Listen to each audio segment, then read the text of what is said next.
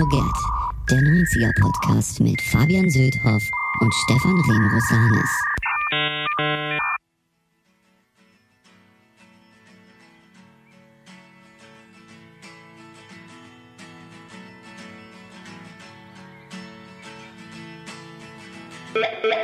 We live in the shadows and we had the chance and threw it away and it's never gonna be the same cause the years are falling by like rain. It's never gonna be the same till the life I knew comes to my house and says hello. Hello. Hello. Sehr schön. Damit, wow.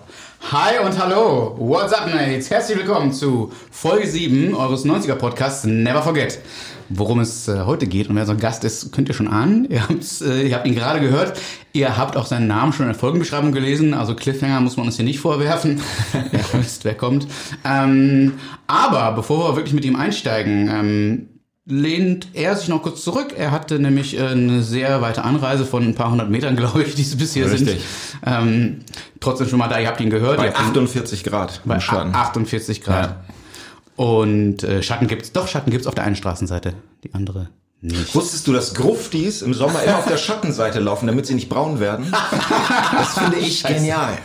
Das hat meine Freundin Babsi aus Düsseldorf-Garrat mir mal erzählt. Als die Grufti war, ist sie immer nur auf der Schattenseite gelaufen im Sommer, damit sie nicht brauner wird. Dass die überhaupt rausgehen im Sommer. Das ist ja sowieso so ein schönes Bild, auf der Schattenseite zu laufen, also auch ohne der Sonne wegen. Hm?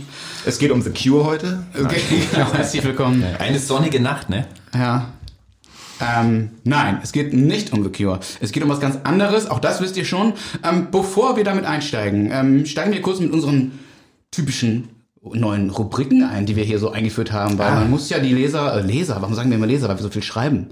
Wir müssen die Hörerinnen und Hörer natürlich auch so ein bisschen äh, in Formaten hören lassen und bei der Stange halten. Was zum Festhalten geht. Ja, ja, genau. Weil nachher wird's ja völlig uferlos. So viel kann ich, glaube ich, schon sagen. Hoffentlich, hoffentlich. Mögen die Dämme brechen. Kleines bisschen Sicherheit habe ich an Silbermond gedacht und jetzt uferlos ist doch auch schon wieder Silbermond, glaube ich. Viele Grüße von dir aus. Der Silbermond bleibt stabil. Podcast über alles und nichts. Stefan, was war dein 90er-Moment in dieser Woche? Ich habe mir eigentlich ähm, erstmal notiert, dass wer ist hier der Boss zurückkommt. Also mit den Originalschauspielern, was in Deutschland, also eine 80er-Serie in Deutschland, aber erst in den 90ern kam.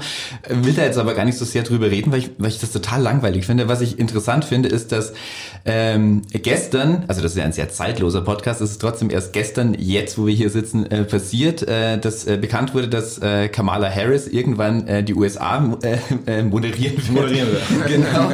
Und dass am selben Tag ähm, ein, äh, ein 90er Jahre Wrestling-Gigant äh, gestorben ist, der auch Kamala hieß.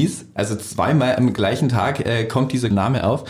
Ähm, und dann hieß der mit bürgerlichen Nachnamen auch noch Harris. Ja, das ist Wahnsinn. Und was auch Wahnsinn ist, also falls ihr euch James erinnert, Harris. das war ein, äh, ein, ein USA geborener, äh, sehr, sehr großer Mann, äh, schwarz, den, den man damals ähm, so als Kannibalen aus Uganda dargestellt hat. Also so, so, so ein Wilden aus dem Dschungel. Also Der aber irgendwie in, in einer amerikanischen Stadt geboren wurde, Genau. Eltern, äh, keine Ahnung, ob sie auch da geboren wurden, ist ja auch scheißegal. Genau. So, der hat sich halt da äh, verkaufen lassen als äh, großer, dicker Exot. fürchterlich. Den hat man Noch so mit sogar- Speeren in der Hand. So, der Genau, genau so. Kriegsbemalung und so. Also das äh, äh, Gott sei Dank undenkbar heute. Den, der hatte andere Namen noch, den hatten sie auch genannt, Ugly Bear Harris. Ja. Das ist eine Unverschämtheit. Und the, the Ugandan Giant. Also es hieß wirklich so, dass der, dass der so aus dem Busch kommt. Seine Backstory war ja auch, ähm, dass er ähm, vom Präsidenten Ugandas äh, ein Security-Mitarbeiter war, der irgendwie eine Sache gemacht hat. Das, Das stimmt aber. glaub ich. Dass das Ach, das war gar keine Backstory. Also am selben Tag, äh, ähm, Kamala ist tot, lange lebe Kamala. Wahnsinn. Dein 90er Moment, Fabian. Ähm, nicht Wrestling, sondern äh, Urlaub. Ich mache gerade so Gänsefüße in Anführungszeichen am äh, Niederrhein, von dem ich äh, herkomme. Äh, Hörer dieses Podcasts wissen es vielleicht schon. ähm, das war tatsächlich aber ein 90er-Moment, ein sehr persönlicher wieder, denn äh, ich war ein paar Tage mit den Kindern dort und hab, äh, die Kinder sind alt genug, die kann man bei den Großeltern lassen. Ich bin also einen Abend mal rausgegangen, habe alte Freunde getroffen und ähm, über das äh, jetzige Leben und das damalige gesprochen. Denn mit alten Freunden, ihr kennt das, äh, verfällt man beim zweiten Bier sehr schnell in alte Anekdoten. Und äh, dann war ich am anderen Tag einen anderen Freund treffen, ähm, der früher eine Pudenfarm schmiss und das heute noch tut, sehr erfolgreich. Dort haben wir in der Scheune immer Partys gefeiert, wo ich dann gelegentlich mal äh, DJ auch in Anführungszeichen sein durfte. So selber halb betrunken, aber nicht ganz so betrunken wie die anderen. ja, was uns gerade auch gereicht hat und aufpassen, dass keiner sein Bier übers, äh, über den CD-Spieler äh, warf. Mehr, mehr gab's da nicht. Und äh, ich bin an der alten Großraumdiskothek, äh, ihr wisst schon, die E3, wo auch Daisy D groß wurde, wir Ah, ja, sprachen darüber, toll. vorbeigefahren. Ähm, bin einmal durch die Krefelder Fußgängerzone äh, spaziert, wo wir früher als Kids immer einkaufen waren, als Köln und Düsseldorf noch ein bisschen zu weit war. Ähm, es ist nicht mehr das, was es mal war, aber es war auch nie jemals was. Da hat man früher so Doc Martens gekauft und so. In dem Laden ist jetzt ein Sexshop drin. Mhm. Und sonst gibt's dort ganz viele 1-Euro-Shops. Ähm, die Krefelder Innenstadt Das werden Shops gemacht. neu eröffnet. Sechs Shops machen das Wahrscheinlich auch ist der jetzt seit teilweise 25 pleite, Jahren da und ich war seit ja. 26 Jahren nicht mehr da. Kann ja, auch sein. stimmt, so, stimmt. Aber äh, den Plattenladen gibt's komischerweise auch nicht mehr. naja. Äh, Und einmal über die holländische Grenze bin ich gefahren und zurück, aber nicht für das, was ihr denkt. Äh, Noch nicht mal für eine Pommes, eine gute, sondern nur für ein Eis. Das macht man so. Ähm, genau, und dann hatten wir ja einiges an Feedback bekommen in den äh, vergangenen Wochen auf unserem Ich Podcast. darf meinen 90er-Moment nicht sagen. Doch, wenn du einen hast, Also, darfst du sehr gerne. Wir hatten die Frage drin, haben sie wieder rausgestrichen, weil wir dachten, dann kommen wir gar nicht mehr zu Oasis. Ich habe Aber schieß los, ich habe rum und aufgeräumt und sowas und bin wieder auf einen riesigen Hümpel von so Tomtekrams gestoßen. Sowas so zweite Platte Band Infolinus Volkmann. I'm walking on Zahnfleisch und sowas. Und äh, habe ich gefunden, 90er Jahre, mein allererster Auftritt im Fernsehen bei Viva 2. Ist doch noch so eine Kassette, VHS-Kassette mit Klebestreifen Viva 2. Ich bei Charlotte Roach Transporting. Welches Jahr war das? Oh, hoffen wir mal 99, ne? Nee, würde ich sagen, glaube ich 1999. Na, muss ja. Viva 2 gab's Aber ja es ist eben einfach früher. verrückt, ne? Also, so- Ah, also, man kann diese Kassette nicht wegschmeißen. Ja. Ich werde sie niemals digitalisieren lassen, sondern sie ist da und wahrscheinlich ist sie nur fünf Minuten lang, aber ich kann sie eben auch einfach nicht wegschmeißen. Aber wie findet man die zufällig? Hast du nicht irgendwie auf dem, auf dem Dachboden oder in irgendeinem Abstellraum so eine große Kiste mit so Devotionalien oder, oder wo findet man sowas? Ich eier, meine Freundin sagt, ich eier so viele. So, ich eier das in irgendwelche Kisten rein, die werden dann irgendwo hingeeiert und da wird was drauf geeiert und davor geeiert. Und jetzt habe ich halt wirklich einfach mal so durchgeguckt und da war. Es gibt viele Plätze in meiner Wohnung, in denen ich viele Sachen finde. Und dann sitzt du da so, wie wenn man selbst aufräumt, alte Fotoalben findet und äh, verlierst dich dann total und eine Stunde später so, scheiße, ich habe die Sachen immer noch nicht weggeräumt. Äh, das mit dem Scheiße denke ich eigentlich nicht, sondern das ist, ähm, ich, also ich führe kein Tagebuch zum Beispiel. Und aber wenn ich Fotos in der Hand habe, was ist so aus Hamburger Säuferzeit 1997, als die Boxhamsters uns besucht haben, dann kann ich anhand eines Fotos mich an den ganzen Abend erinnern. So und das ist dann wirklich schon eine Sache, die ich Aber- sehr sehr genieße. Hegst du, da- du genießt es, aber hegst du dabei auch so eine 90er Nostalgie, um die es angeblich immer geht, wenn man an früher denkt? Nee, nostalgisch bin ich eigentlich nicht, weil ich finde, dass ich eigentlich immer besser geworden bin seit den 90ern. Und da, deswegen ist die Nostalgie nicht da. So, das ist das ein, das einzige, ist eben so, oh nein, oh nein, oh nein, jetzt bin ich schon 46.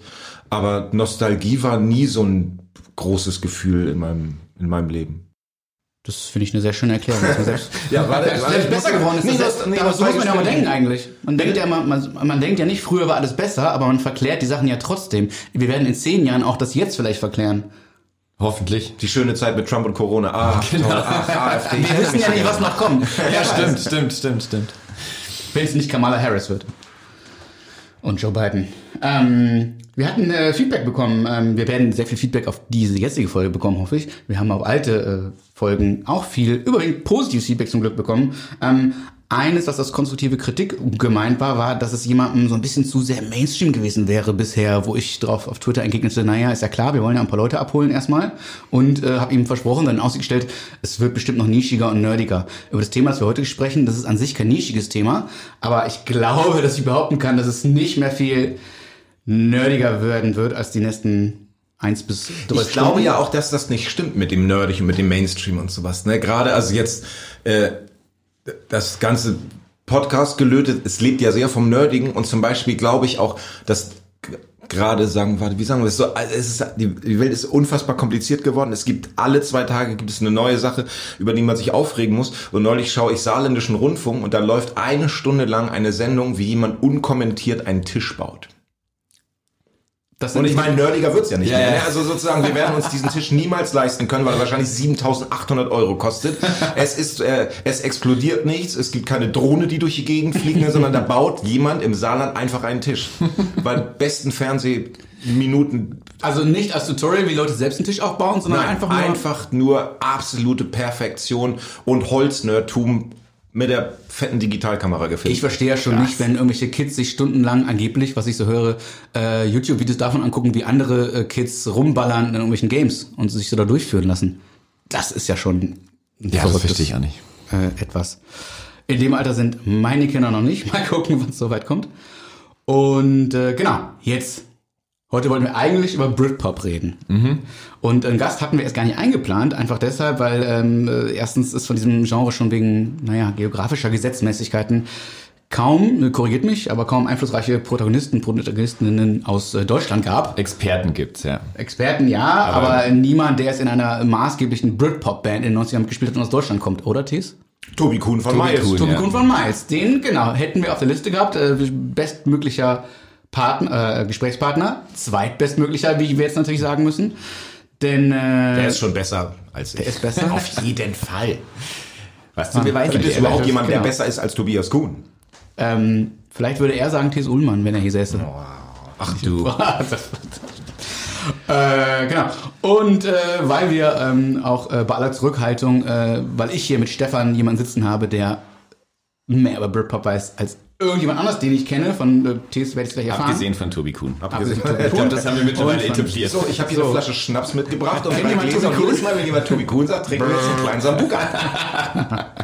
Tobi Kuhn wird der neue, ähm, wer hat sich bei Wolfgang Schröder so durchgezogen? Olaf Opal, über den haben wir viel geredet. Genau, der kommt auch hier oft vor. Ja. Ähm, so, und dann äh, fiel uns aber ja doch jemand ein, nämlich T.S. Ullmann. Und wir haben uns alle den Kopf geschlagen und gedacht, wie konnten wir nicht früher darauf kommen?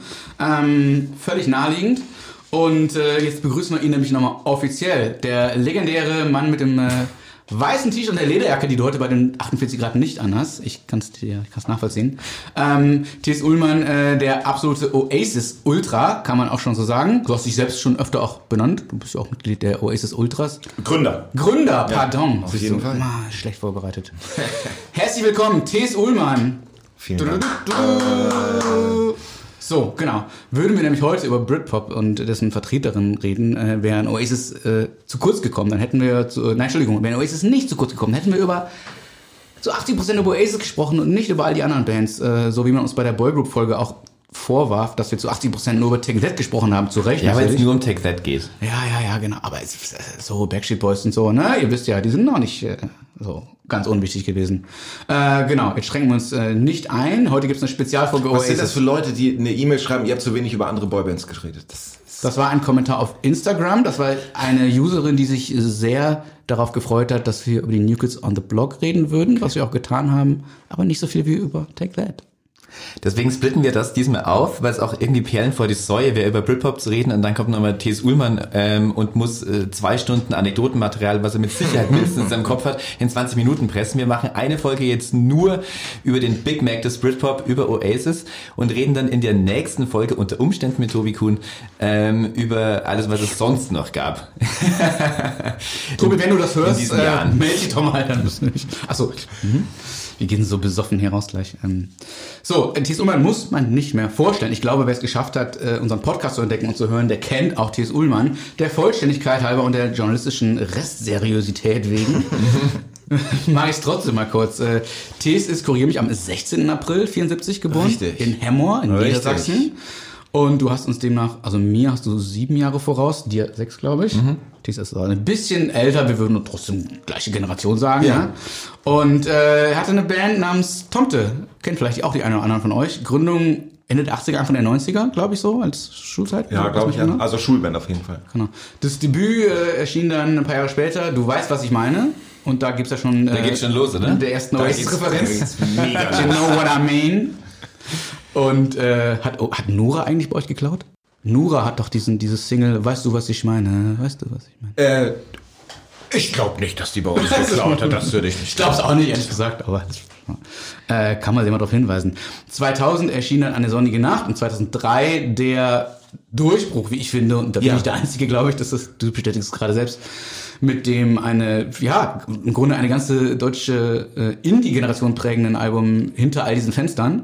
Und äh, das prägte halt nicht nur wegen der äh, tollen Songs und deines Songwritings, ähm, wie ich äh, ohne mich hier einzuschleimen sagen kann. Mich hat es damals auch sehr berührt, sondern eben auch, ähm, weil da so eine schöne Geschichte halt mit daherkam. Du hast damals äh, mit äh, Markus Wiebusch und Reimer Busdorf das Grand Hotel van Cleef Label gegründet in Hamburg. Da kam fast gleich das äh, Ketka-Debüt raus, die ja auch Oasis referenzierten mit dem Tag, an dem wir uns We're Gonna Live Forever auf die Oberschenkel tätowierten. Ne? Kleine Gänsehaut gerade gekommen, als du das zitiert hast. Ah.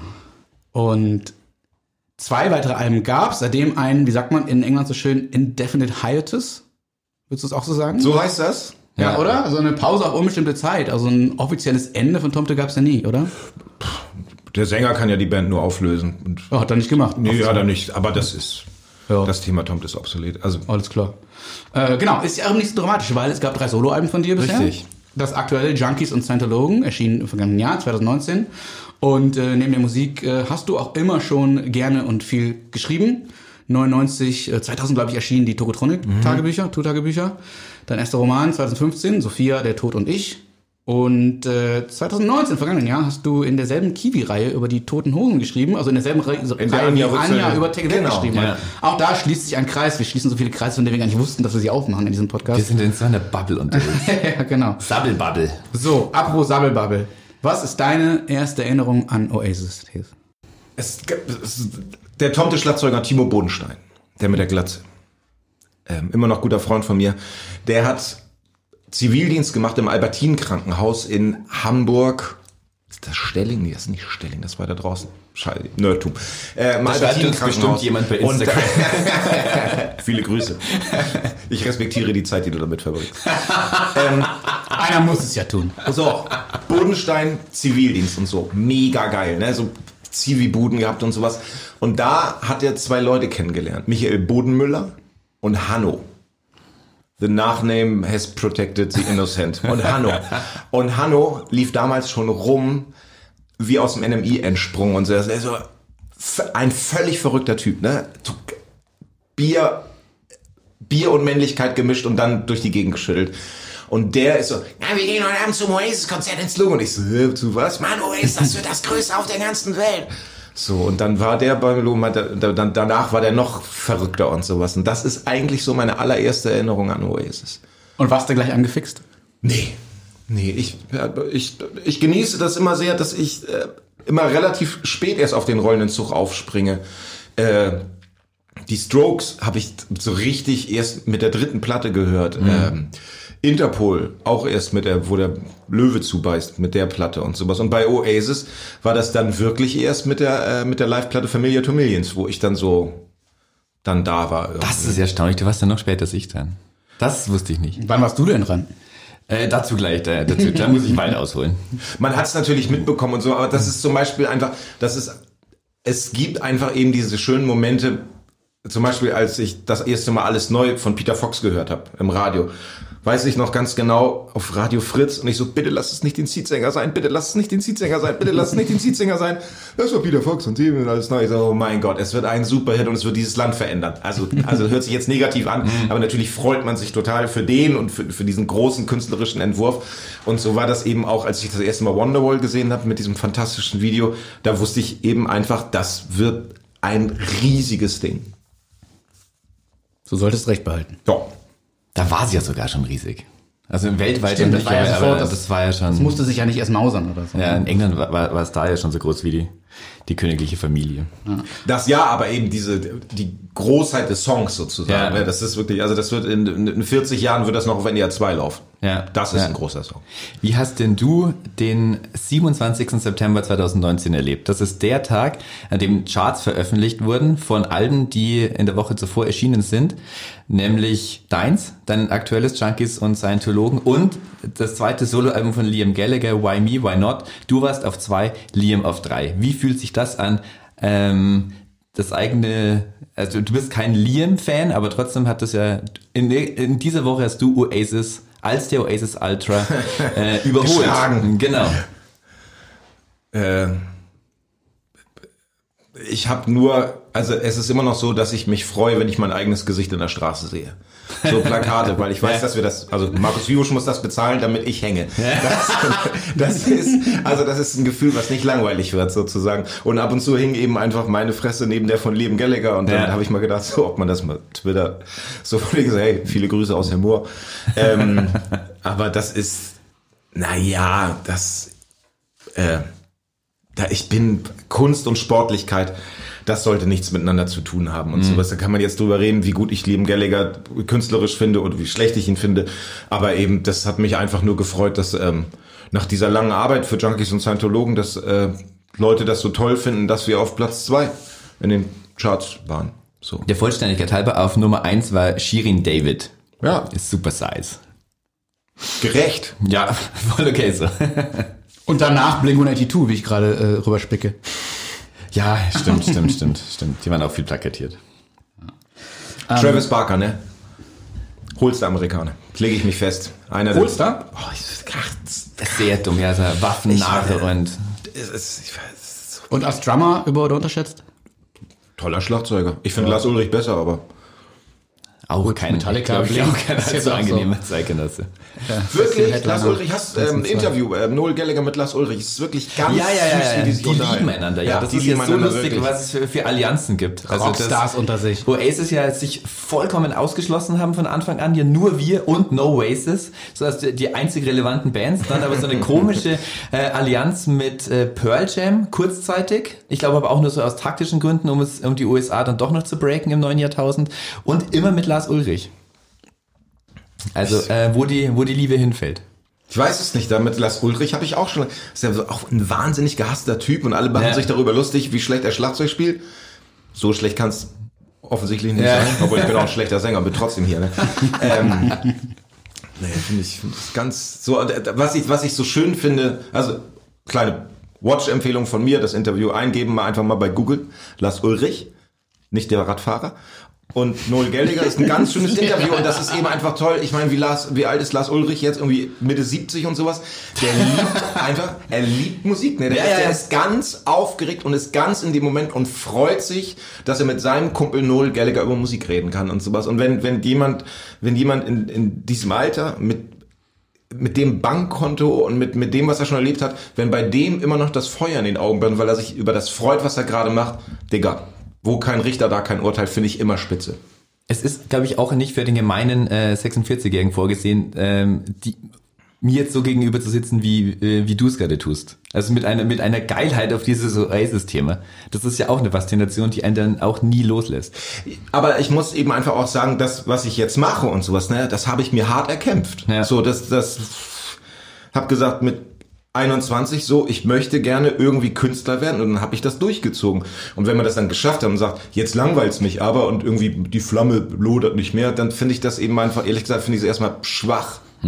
Und trotzdem Unmännlich. ist es, glaube ich, eine Kunst, egal was man macht, ähm, äh, jahrelang äh, unzynisch tun zu können. Wir sprachen im Vorfeld darüber, dass äh, du ja auch dich neulich mal mit Nils Buckelberg trafst, den wir auch als Gast hier hatten. Da haben wir alle geschwärmt, wie unzynisch er irgendwie seit Jahren in dieser, dieser Branche agiert, ähm, wie du das jetzt auch tust, wie so viele tun. Ähm, es ist nicht selbstverständlich, dass man nicht äh, nach Jahren, ob das hier in der Musikbranche ist oder ob man 20 Jahre irgendwo in einer Bank arbeitet, irgendwie das nicht mit einer gewissen äh, so ein bisschen nach unten herab zu betrachten. Aber Zynismus ist auch wirklich so die Angst der Pseudo-Eloquenten. So. Das verstehe ich nicht. das klingt aber gut. Ich würde sagen, das Leben ist zu kurz für Zynismus. Oder wenn, wenn man die Möglichkeit hat, sich über irgendwas zu freuen, sollte man doch eher seine Zeit damit verbringen. Ich weiß es nicht so, also die Freude darüber, dass ich gerne alleine bei mir betrunken in der Küche Turbostart höre und dass mir das ein großes heimatliches. Gefühl in dieser, verdammt! in dieser nervigen Stadt gibt und sowas. So, ich muss diesen Gedanken teilen. Und wenn dadurch fünf Leute mehr mal auf ein Turbostadt-Konzert, aber ist das, aber ich kann die, die, diese, ich empfinde das als eine undeutsche Begeisterung über andere Sachen und das zu teilen empfinde ich als äh, als notwendig und ich finde, das gehört sich einfach auch so. Und so dieses so von wegen so, ja, das ist nicht so gut, das ist nicht so gut, das ist nicht so gut. Oh Gott, ist das uninteressant. Stefan, Ja. was ist denn dein persönlicher Bezug zu der Band, über die wir heute reden? Da gibt's wahnsinnig viele. Ich fange, glaube ich, mal damit an, wie es auch bei mir losgegangen ist, nämlich auch spät. Also ich hatte auch das, äh, den Nachteil, dass ich für so Definitely Maybe und alles auch noch zu jung war. Da war ich gerade noch so 12, 13 so, als es wirklich losging. Da musste ich mich gerade mal so von ganzen Roses loseisen und hatte dann noch erst äh, Blur für mich entdeckt. Ich glaube, so ging's bei vielen los, weil ich, glaube ich, poppiger waren, die waren für mich auch eher so, also mit denen konnte ich mich nicht identifizieren, weil die einfach außer dem Schlagzeuger wahnsinnig gut aussehend waren. Aber das waren halt auch so, so, so, so Dandys eher so, und Oasis, die waren mir, die hat man natürlich mitbekommen, so, wenn man sich für nix außer äh, Musik damals interessiert hat. Die waren mir aber erstmal zu kerlig so, dann wusste ich damals auch schon, schon zu viel über die Beatles, um mir nicht ständig zu denken, ah, das haben sie aber daher und daher und diese ganzen Anspielungen. Und dann hattest du diese wahnsinnig kreativen und originellen Blur auf der anderen Seite und da waren mir Oasis auch irgendwie zu stumpf und die waren dann auch zu schnell zu groß. Also ich weiß noch, dass es so einen Moment gab, wo ähm, da war ähm, Fußball-Europameisterschaft und das ZDF hat sich damals erdreistet, Don't Look Back in Anger als offiziellen Song irgendwie dazu zu nehmen, wo ich gedacht habe, das hat überhaupt nichts damit zu tun. Dieser Song hat überhaupt nichts mit Fußball zu tun. Da geht es jetzt nur darum, dass sich jeder an diese Band ranwanzen will. Also sogar das ZDF so. Und ähm, und dann, spätestens dann hatte ich dann irgendwie so gedacht, da, da, da ist kein Distinktionsgewinn möglich, wenn ich jetzt auch zum Aces-Fan werde, weil die einfach zu groß waren. Und der Schlagzeuger hat immer das Gleiche gespielt und der Liam war mir zu blöd und ist es bis heute noch und so. Und Kommerziell Mainstreamiger, ganz kurz, wurden sie aber in Deutschland nicht, oder? Ja, doch, Wonderwall und alles so, das hatte dann ja wirklich aber jeder. ZDF und Titelmelodie, also größer kann es ja nicht werden. Ja, eben. Also es war, es war zu, es war dann zu Mainstream. Sogar für Deutschland, obwohl die da auch nie so ganz funktioniert haben, wie, wie, wie man jetzt ähm, Sie sind, glaube ich, nie bei Wetten das aufgetreten, oder? Nein, sowas ist ja äh, völlig undenkbar. Also solange, solange Aber man wir sind Helden. Genau, solange man Jennifer Rush noch anrufen kann, kommt die äh, zu Wetten das und Oder Michael Jackson. oder Joe Cocker, genau. Ähm, und dann ging es, glaube ich, irgendwann los, dass ich mal äh, auch später ähm, ähm, ich habe die Here Now, die habe ich mir damals gekauft in, in Wien im Virgin Megastore. Auf meinem Entschuldigung, ich muss immer Bier her, now, einmal laut Bier her. sagen. Ah, von wem war das? Lotto Äh, Lotto haben es schon mal Lotto Karl. anderen Folge. Respekt Genau. von, für einen HSV von mir. Da stand ich damals in der, in der Schlange, da gab es so einen Mitternachtsverkauf, mein erster Urlaub ohne Eltern und ich dachte einfach, das ist so ein Beatlemania-artiger Moment, auch wenn ich das gerade blöd Ja. finde, eigentlich so, ich, ich will da dabei sein, so ich will Teil einer Jugendbewegung sein. Ja, ja. So. Und da habe ich mir das gekauft, ähnlich wie parallel am selben Tag Pete, äh, Pete Doherty in England, da gibt's ja dieses legendäre Video, wo ein MTV-Moderator äh, ihn sieht in der Schlange, natürlich nicht wissen, dass es später Pete Doherty wird und äh, ihn zu seiner Meinung über Aces fragt und er eine derart scharfsinnige Analyse irgendwie bringt, dass ihm da mehr oder weniger vor laufender Kamera äh, angeboten wird, eine Sendung auf MTV zu haben. und auch er sagt, Das waren die 90er. Da ging das noch. und sogar der sagt stark. dann später, der wurde dann immer wieder mal auf diese Szene angesprochen, also seine erste Appearance äh, im, im Fernsehen, dass er eigentlich gar nicht so Oasis-Fan war eigentlich, aber halt auch so, dass es so eine Mania war, dass man gar nicht anders konnte. Kaufe ich mir also Be Here Now, find's nicht so cool und irgendwann habe ich dann auf einem Ramstisch äh, wenig Taschengeld damals äh, ähm, gab's Definitely Maybe und da bin ich dann sogar noch mit der, äh, so eine Anhörstation, wie es das damals noch gab, und es war, glaube ich, die erste Sekunde von Rock'n'Roll Star. Dies, diese erste Gitarrenton, der schon so unfassbar viel Feedback drauf hat, wo es mir wirklich die Nackenhaare aufgestellt hat. Und ich wusste, dass jetzt habe ich mich vollkommen verliebt. Bevor auch nur irgendwas beginnt, bevor die Drums einsetzen, nur die allererste Sekunde vom allerersten Album. Und das habe ich jetzt auch schon ein paar Mal von Kollegen, zum Beispiel von Jochen Oberbeck vom Musikexpress gehört, dass bei ihm auch damit irgendwie losging. Und dann wusste ich auch, ich werde ich werd dieses ganze Album lieben so, und dann konnte ich auch auf einmal so diese Liebe zulassen, die bis dahin zu verkopft war. Ich habe mir halt Oasis auch immer so schlecht geredet, so zu stumpf, zu blöd, ähm, zu immer das Gleiche und so. Aber irgendwie war schon irgendwas in mir, also es schlug schon ein Herz und auf einmal konnte es, ähm, konnte ich das alles zulassen, mich vollkommen für diese Band zu begeistern. Das war dann allerdings schon zu spät. So, dann kam die Standing on the Shoulder of Giants als nächstes raus, die ja nicht so gut war, aber ich habe die verteidigt bis, äh, bis aufs Blut, wie gut die doch eigentlich ist und so. Und dann ging es erst los und dann, dann bin ich irgendwann ähm, ja, Musikjournalist geworden und dann hatte ich auch noch sehr viele ähm, tolle persönliche Momente mit dieser Band. Also ich bin denen dann oft begegnet. Ähm, zum ersten Mal ähm, erst habe ich Noel getroffen, damals im, im Headquarter noch in London, als seine erste Soloplatte rauskam. Und das war sehr interessant, weil da so ein, also erstmal ich natürlich super nervös äh, in, in den heiligen Hallen von Noel und da lag ein NME-Cover mit Liam drauf. Und ich sag zu irgendeiner Assistentin da, äh, you might want to flip that. Nicht, dass Noel das sieht und dann, und dann sagt die, nee, nee, äh, der Liam kommt ja später rein, so, die sind ja geschäftlich äh, völlig miteinander verbandelt, damals noch selbes Management und alles, so, die sehen sich ständig. Also das, äh, und da ist mir erstmal wirklich aufgefallen, dass dies, dies, diese Rivalry, die es ja äh, angeblich bis heute gibt, zu einem sehr großen Teil natürlich inszeniert ist. Also dass die so geschäftlich miteinander verbandelt sind, dass die sehr viel miteinander zu tun haben und im ständigen Austausch. Das wird ja auch immer anders nach außen hin dargestellt. Ähm, und dann gab es mal einen Moment, da hatte ich Andy Bell zum Interview ähm, in so einer in, in einem Hotelflur zu Beady Eye Zeiten und dann kam äh, aus dem Fahrstuhl, gerade von, von einem Spa, glaube ich, äh, Liam Gallagher raus mit so einem weißen Bademantel, so wie im Little by Little Video, Ja. wird ja auch auf einmal so in diesem gleißenden Weiß irgendwie so wie der Messias er strahlt und kommt so an mir vorbei und ich kannte ihn schon, weil ich auch in, davor schon interviewt hatte und er konnte sich an mich erinnern und äh, hat mir dann auf seinem Handy Bilder von seinen äh, von seinen Dackeln gezeigt, dass er jetzt eine Dackelzucht macht, die natürlich die äh, die größte Dackelzucht der Welt werden will äh, wird und so. Und so hat man sich über die Jahre immer mal wieder begegnet. Der absolute Höhepunkt war, dass ich bei meinem letzten Noel-Interview, das war dann nur noch am, am Telefon, ihn am Schluss einfach äh, gefragt habe, so da hatte ich halt so die, da hatte ich halt, äh, wurde mein, äh, mein erster Sohn gerade ein Jahr alt und ich wollte ihn einfach so, ähm, so, so äh, ein, wir haben so eine Zeitkapsel für ihn zusammengestellt mit Grüßen von Ja. jetzt, die er aber erst dann bekommt, wenn er 18 wird, wenn er volljährig wird. So, und da habe ich einfach die Chance genutzt und Noel gefragt, ob er ähm, einfach Happy Birthday für ihn sagen will. Und das auf einen USB-Stick und da rein. So, also wenn ich sowas von meinem Vater bekommen hätte, wie John Lennon irgendwie alles Gute zum Geburtstag sagt. Und Lass deinen Sohn mal in, äh, mit, mit 18 Jahren einen USB-Anschluss finden. äh, deswegen, äh, um, um diese Aufnahme zu konservieren, habe ich mich dazu entschieden, die auch in dieser Sendung ähm, jetzt vorzuspielen, die, ja- die ja nicht so persönlich ist, weil der kennt man so natürlich nicht. Aber dann hat es nochmal mehr äh, Möglichkeiten, das bewahrt zu werden. Und es erklärt auch sehr gut die Figur Noel Gallagher, der ja immer als wahnsinnig arrogant immer noch dargestellt wird. Aber ähm, hört euch das mal an. Ich habe ihn einfach nur gefragt, ob er äh, äh, Happy Birthday Jonathan, Jonathan in dem Fall irgendwie sagen kann. Und das ist, was er aufgenommen hat. Hey, Jonathan.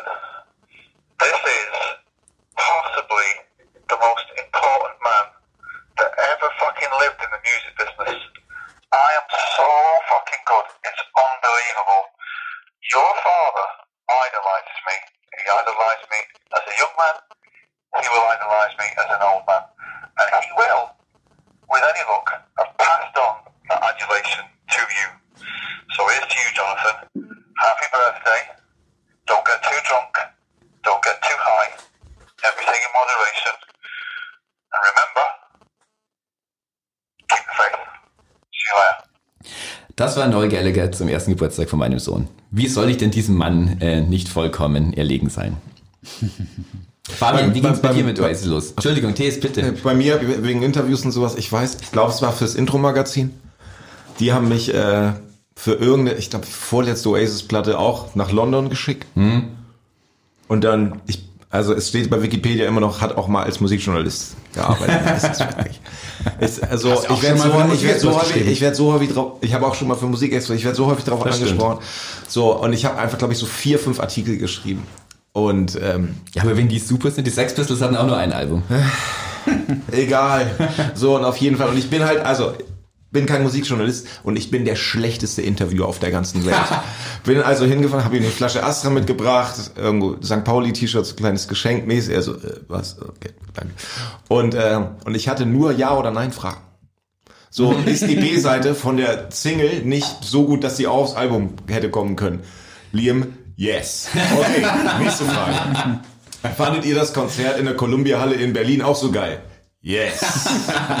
Dann hat er ab und zu oh, äh, oh, äh, also und einfach nichts verstanden. Ist hab ich aber noch geil zu gesehen- transkribieren Habe ich noch links gesehen, transkribierend, sowas habe ich nicht gemacht. Dann habe ich links noch gesehen, dass mein Minidisc-Aufnahmegerät nicht funktioniert. Ich so, Digga, auf jeden Fall. Hatte eine halbe Stunde, nach 20 Minuten, ich so, Diggi, das war's eigentlich schon mit meinen Fragen. Er so, du bist der erste Journalist, der vorher fertig ist. Ich so, geil, Digga. So, ich hau jetzt wieder ab, ne, jetzt tschüss, du Arschloch. An einem Tag, die wollten mir auch noch ein Hotel in London bezahlen. Ich so, nee, nee, ich flieg wieder nach St. Pauli zurück.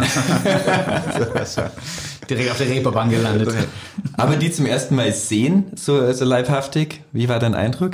Also ich habe das erstmal gar nicht verstanden, dass diese Postergestalt auf einmal so in Fleisch und Blut vor mir sitzt. Ja, das ist also das ist eine Sache, die für mich immer noch schwierig ist, wenn ich Leute treffe, die ich liebe, künstlerisch. Das ist das ist ist schon heftig. Ich finde da also alles andere passt nicht zu meinem Charakter ehrlich gesagt. Wenn man wenn man mit Andreas Gurski zusammen Düsseldorf gegen St. Pauli guckt, dann ist das schon ein bisschen komisch. Digga, ich habe auch ein Foto gemacht.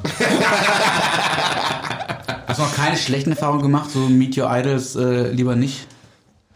Ähm, nee, also das ist mein Freund Tim Wermeling und sowas. Ähm, den habe ich mal gefragt, der hat mal bei Universal Music gearbeitet. Und habe ich mal gefragt, äh, Tim, mit welchen Künstlern arbeitest du am liebsten zusammen? Er so, das kann ich dir genau sagen. U2, Metallica, das dritte große und Bon Jovi. Meine so, die Leute sind so dermaßen am Schnissel seit Jahrzehnten, so da gibt's keine Unfreundlichkeit, das wird professionell durchgezogen, die freuen sich, dass sie Musik machen dürfen und sowas. Ne, die waren in diesem Grill Royal da irgendwie sowas, sitzt da U2, ähm, neben da glaube ich Frank Briegmann von Universal und Bono fragt, wo ist denn Tim? Ja, ja, Tim sitzt da hinten an dem Tisch. Bono, wenn der für uns arbeitet, dann ist der mit uns am Tisch zusammen. Tim, rüber, hinsetzen. Und ähm, deswegen macht man, glaube ich, so unangenehme Erfahrungen macht man nur so mit Künstlern, die gerade am Starten sind, die unsicher sind und die sich so positionieren wollen.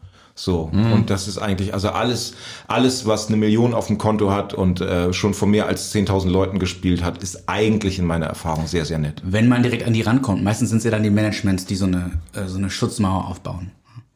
Ja, Rainer Ott zum Beispiel. Seit 100 Jahren für euch im Dienst, glaube ich.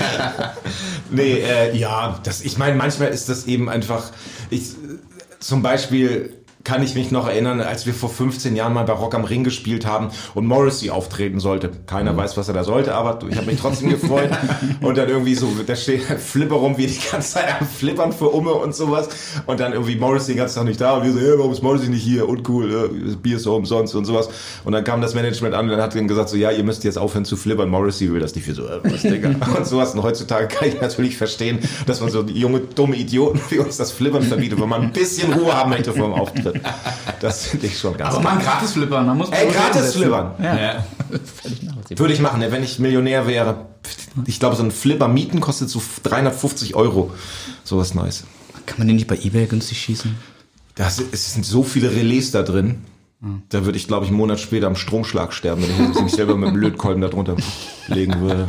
Tragischer Tod, aber auch eine gute Geschichte. Ja, Mar Markus, schön, dass du hier bist im Podcast. Erzähl mal, wie ist dies gestorben? Oder mit so einem Pinball im Kopf geschossen. ähm, äh, meine Geschichte ist ganz Ja. kurz so, ich sage jetzt nicht zu sagen.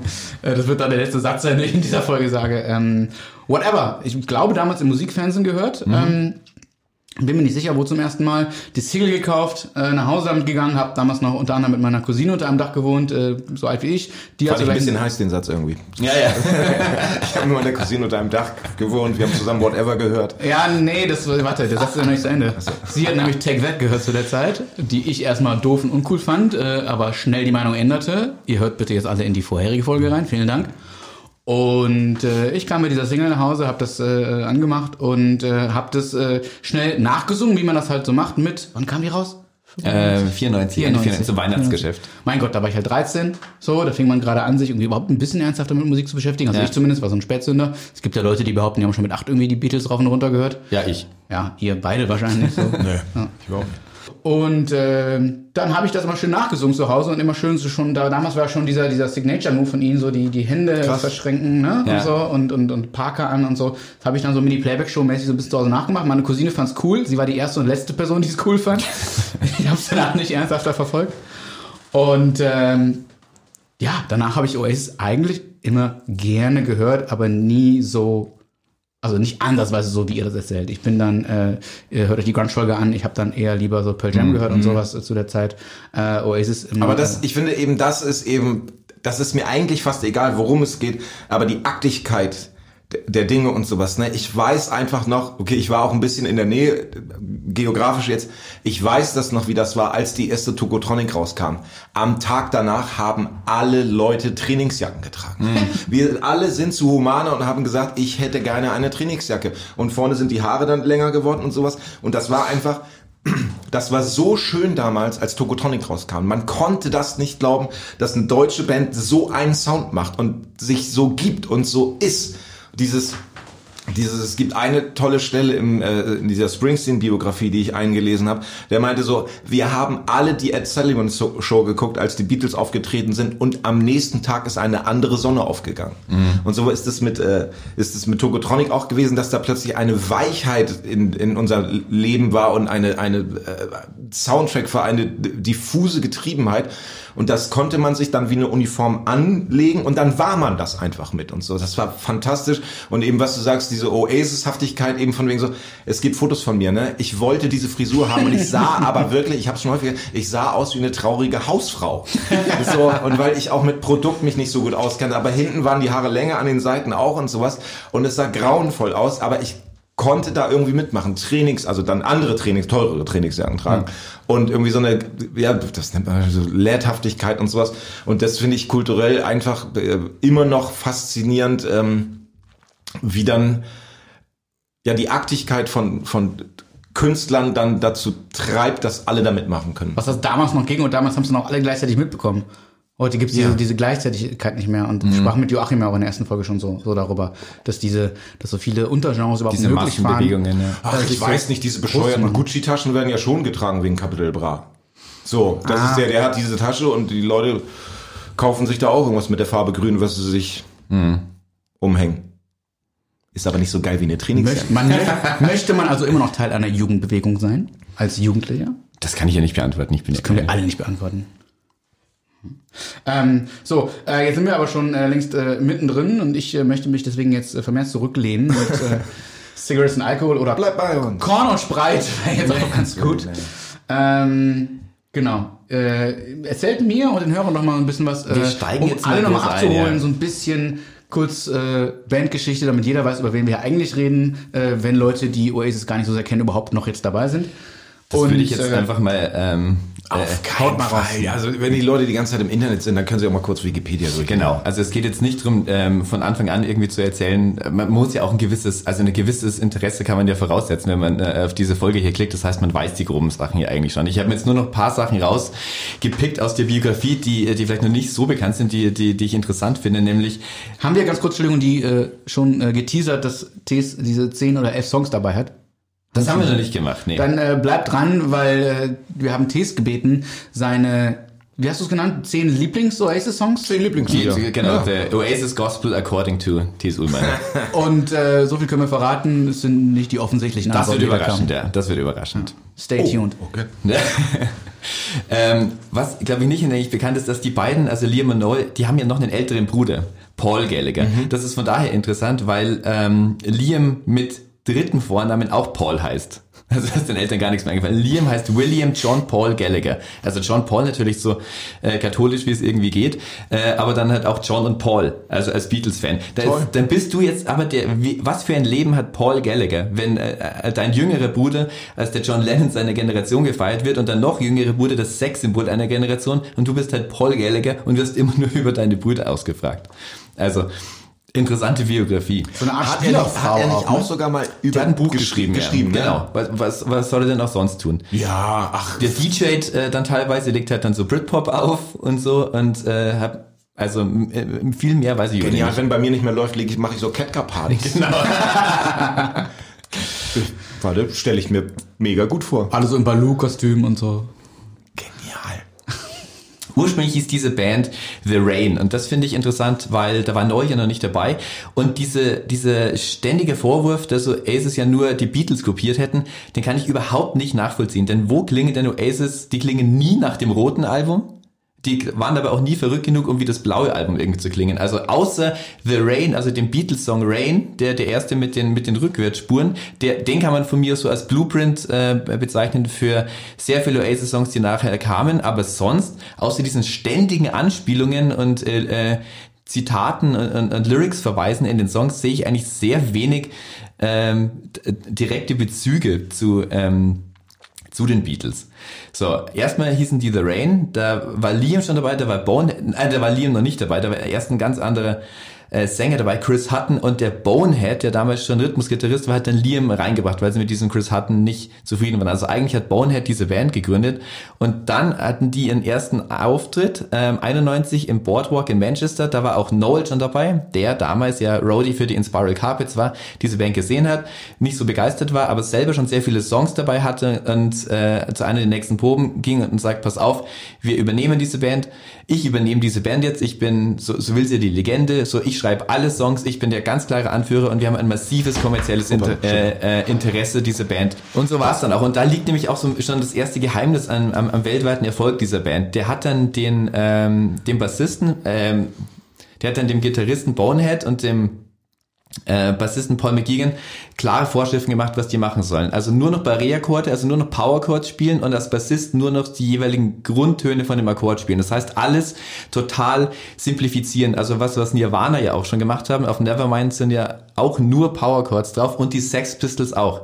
Also so die, ähm, die mit die großen Vorbilder ja auch. Ähm, Oasis waren ja Nirvana, also mhm. Noel ist ja ist ja Nirvana-Fan, das wird ja immer auch gern fälschlicherweise anders behauptet. Ging's die Sex Pistols hatten ihr erstes Album ja auch ganz anders aufgenommen. Da war ein sehr versierter Bassist dabei, Glenn Matlock, und der hat dann irgendwelche verrückten äh, äh Bassfiguren gespielt, bis dann äh, der Gitarrist ähm, Steve Jones übernommen hat und äh, die Bassspuren nochmal eingespielt hat, ohne Bass spielen zu können, nur die Grundtöne irgendwie so runterhämmert, also es noch eingängiger zu machen. Und so haben die Sex Pistols funktioniert, so haben die Nirvana funktioniert und so haben auch Oasis funktioniert, indem sie einfach sehr die Musik aufs Wesentliche heruntergebrochen haben. Das erklärt, glaube ich, auch schon mal sehr viel, wie es dann weiterging. Ähm, nur noch kurz äh, zum Anfang. Ähm, erster Auftritt dann tatsächlich, äh, wie, wo sie ihren Plattenvertrag unterbekommen haben, in Schottland.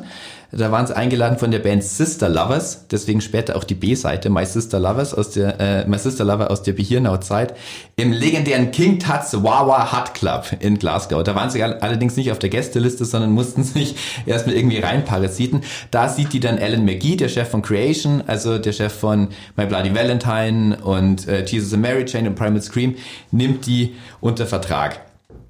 Dann, äh, ungefähr zur selben Zeit, ging es auch, was auch den Erfolg dieser Band erklärt, ist die die, ähm, die, die, diese Sloganhaftigkeit in allem, auch dieses wahnsinnig einfache, einprägsame Logo.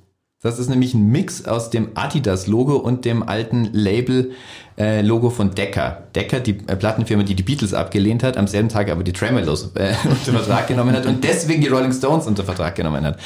Ähm, das sollte so ein Mix aus den beiden sein. Und das hat Noel auch nie ganz losgelassen, dass, äh, dass es mit äh, Adidas nicht so ganz hingehauen hat. Deswegen hat er dann später 2000 zur Standing on the Shoulder of Giants ja dummerweise ein anderes Logo installiert, das noch mehr hätte wie äh, Adidas anschauen wollen, ausschauen sollen. Das mochte aber keiner, dann sind sie so schrittweise wieder zurückgegangen. Die Schrift hat, heißt übrigens Univers Black Italic.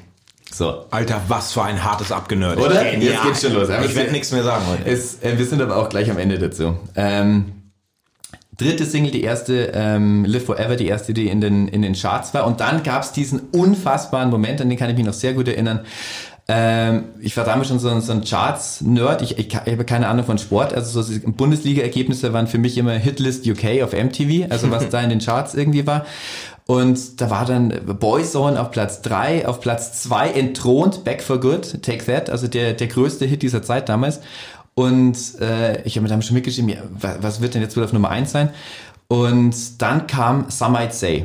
Und das, äh, das stellt mir jetzt noch die Haare auf. Das habe ich nicht fassen können. Vor allem, weil es damals noch kein Video dazu gab. Die waren sich so sicher, dass dieser Song auf eins geht, dass es kein Video gab. Da haben MTV aus alten Schwarz-Weiß-Videos, also aus dem Supersonic-Video, aus der US-Version davon und Whatever und Cigarettes und Alkohol noch schnell was zusammen äh, äh, geschnippelt, um überhaupt irgendwas zeigen zu können. Eigentlich in diesem Zeitalter, Mitte der 90er, eine Nummer 1 zu haben ohne Video. Da hatte ich dann so gedacht, so das gute obwohl ich damals noch nicht so Fan war, das Gute hat gewonnen. So, jetzt ist es vorbei. Take That, auch später erst entdeckt. So, dieser ganze Boygroup-Quatsch ist jetzt irgendwie mhm. vorbei. Jetzt ist wirklich, jetzt ist diese Beatlemania wieder da. Jetzt ja. kann ich das auch miterleben. Ja. Die haben jetzt Nummer eins Sitz. So, diese Art Musik ist jetzt chartsrelevant. Und so war es ja dann auch. Ähm, was sich hochgepusht hat, äh, das, das muss man ja noch erwähnen, weil es so die große ähm, äh, Geschichte damals war, diese unsägliche Battle of Britpop den äh, sagt ja wahrscheinlich äh, jedem was, an einem und demselben Tag, 14. August 95, werden zwei Singles ähm, so anderthalb Lead-Singles aus äh, Alben veröffentlicht, der zwei größten Bands in England äh, damals, Blur und Oasis. Und zwar war es so, dass ähm, also Oasis hatten Summer It's ja schon draußen, das war die eigentliche Lead-Single, dann aber um das Album What's the Story Morning Glory zu promoten, kam noch eine zweite Single raus, Roll With It. So, dann hieß es von Creation, Vorsicht, nicht am selben Tag releasen, weil da kommt Blur mit ihrer Lead-Single von ihrem nächsten Album. Dann sagen die, gut, dann machen wir halt eine Woche später. Das hat sich bis zum Blur-Lager rumgesprochen, dann hat Damon Alban beschlossen, dann ziehen wir auch gleich, weil das wird uns einen riesigen Media-Hype geben und so war es dann auch. äh, dieser Battle of Britpop äh, unsäglich äh, war in den ähm, in den Abendnachrichten ähm, hat, hat es für, für Plattenverkäufe gesorgt, die man sich nicht mehr vorstellen konnte. Äh, am Ende dieser Woche hat Country House fast 300.000 Stück verkauft, Roll With It knapp 220.000 und der, der Kampf schien entschieden. Country House war dann Nummer eins, äh, sogar für zwei Wochen, äh, was äh, sehr ungewöhnlich war. In England man dachte, Blur sind die neuen Beatles. So, ähm, da gab es verschiedene Erklärungen dafür. Zum Beispiel gab es äh, von Country House zwei Versionen, also mit verschiedenen B-Seiten. B-Seiten von Blur meistens immer sehr schlecht, aber als Fan musstest du natürlich beide haben. So, das zählt dann schon mal doppelt. Und äh, die äh, Blur-Single war um zwei Pfund billiger. Auch nicht, äh, auch nicht irrelevant. So, also der die Schlacht schien entschieden. Dann natürlich äh, kommen die Alben. What's the Story Morning Glory, ähm, heute das fünft meistverkaufte Album äh, in England, hat natürlich alles plattgewalzt. Und ähm, Blur haben sich dann ja auch sehr schnell von diesen, nachdem sie gesehen haben, mit der, mit diesem Art, mit dieser Art Sound kommen wir nicht weiter, ähm, sehr schnell auch in die Avantgarde verabschiedet. Erstmal so ein Abstecher in die USA mit Song 2 und alles. Aber da, da wird es in der nächsten Folge mehr oder weniger äh, drum geben. Aber ein unfassbarer Medienhype. Der NMI hatte damals ein Cover, äh, das die beiden Bands auch wie so, so einen Boxkampf gezeigt hat.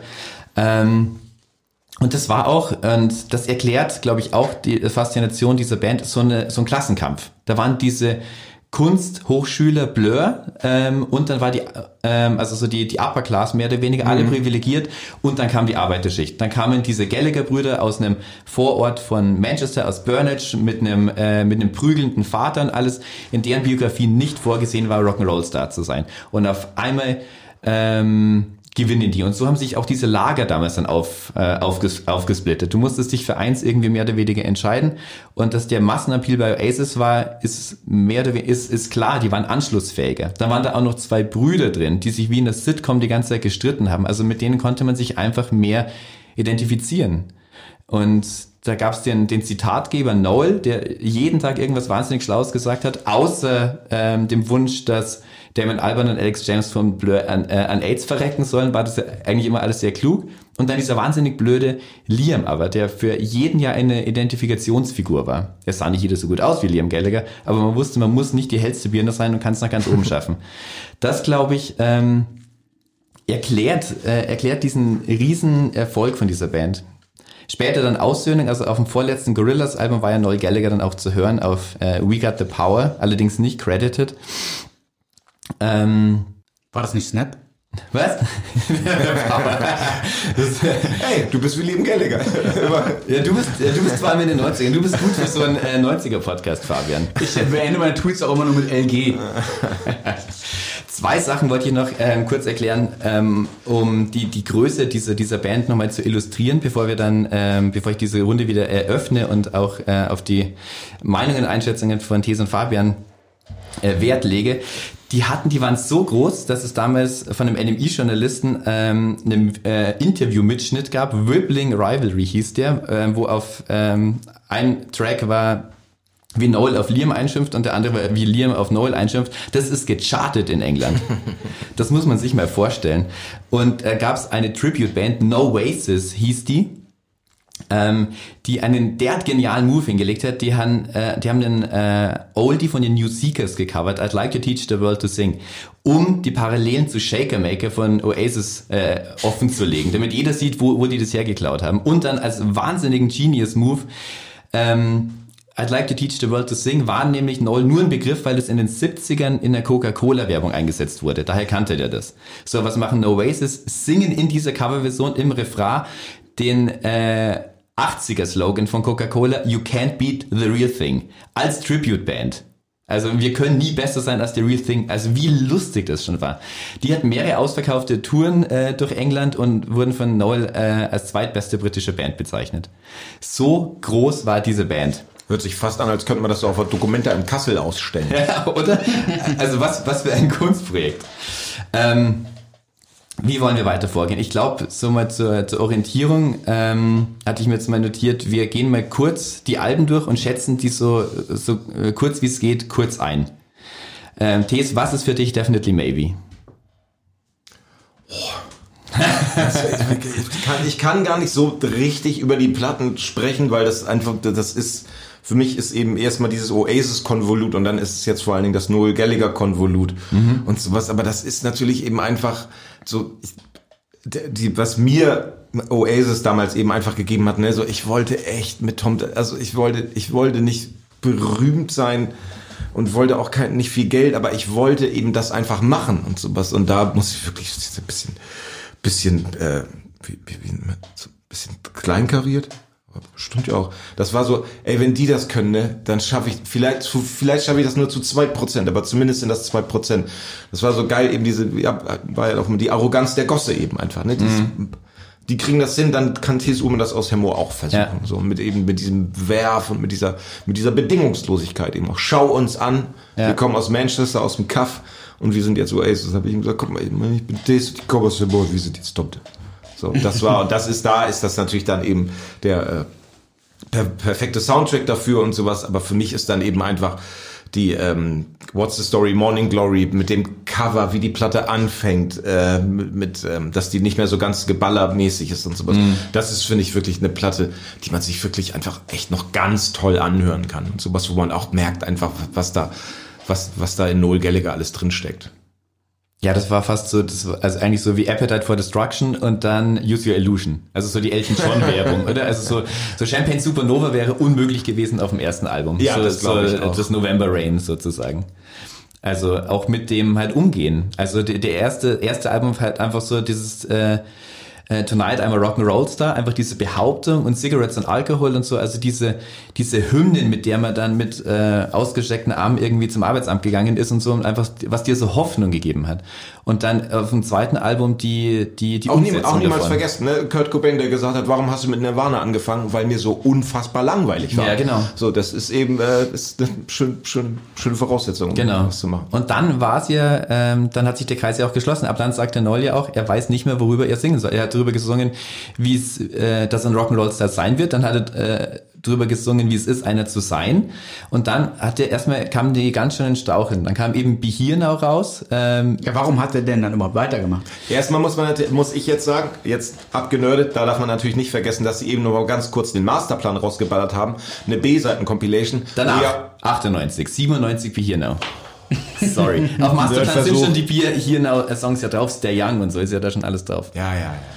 So, Also- das war geil mit euch. Be Here Now, immer noch mit der gigantischen Vorab-Single You Know What I Mean, ähm, die ähm, mit diesem Video mit den Hubschraubern Mit und so, also wo man dann schon merkt, also das wird schon so, also wie groß das ist. Da so, steckt also Kohle drin plötzlich, Puff ne? Daddy und alles so dieses Nonsens-Video, die einfach nur so eine diffuse Bedrohung irgendwie. Ist das nicht so, dass die, ähm, dass die Royal Air Force einmal kurz vorbeigeflogen ist, um zu gucken, was da die 30 Helikopter machen? Und sowas? Ich glaube, so, irgendwas war da. wie groß das war. Und dann So, hatte, 3-0, flieg weiter.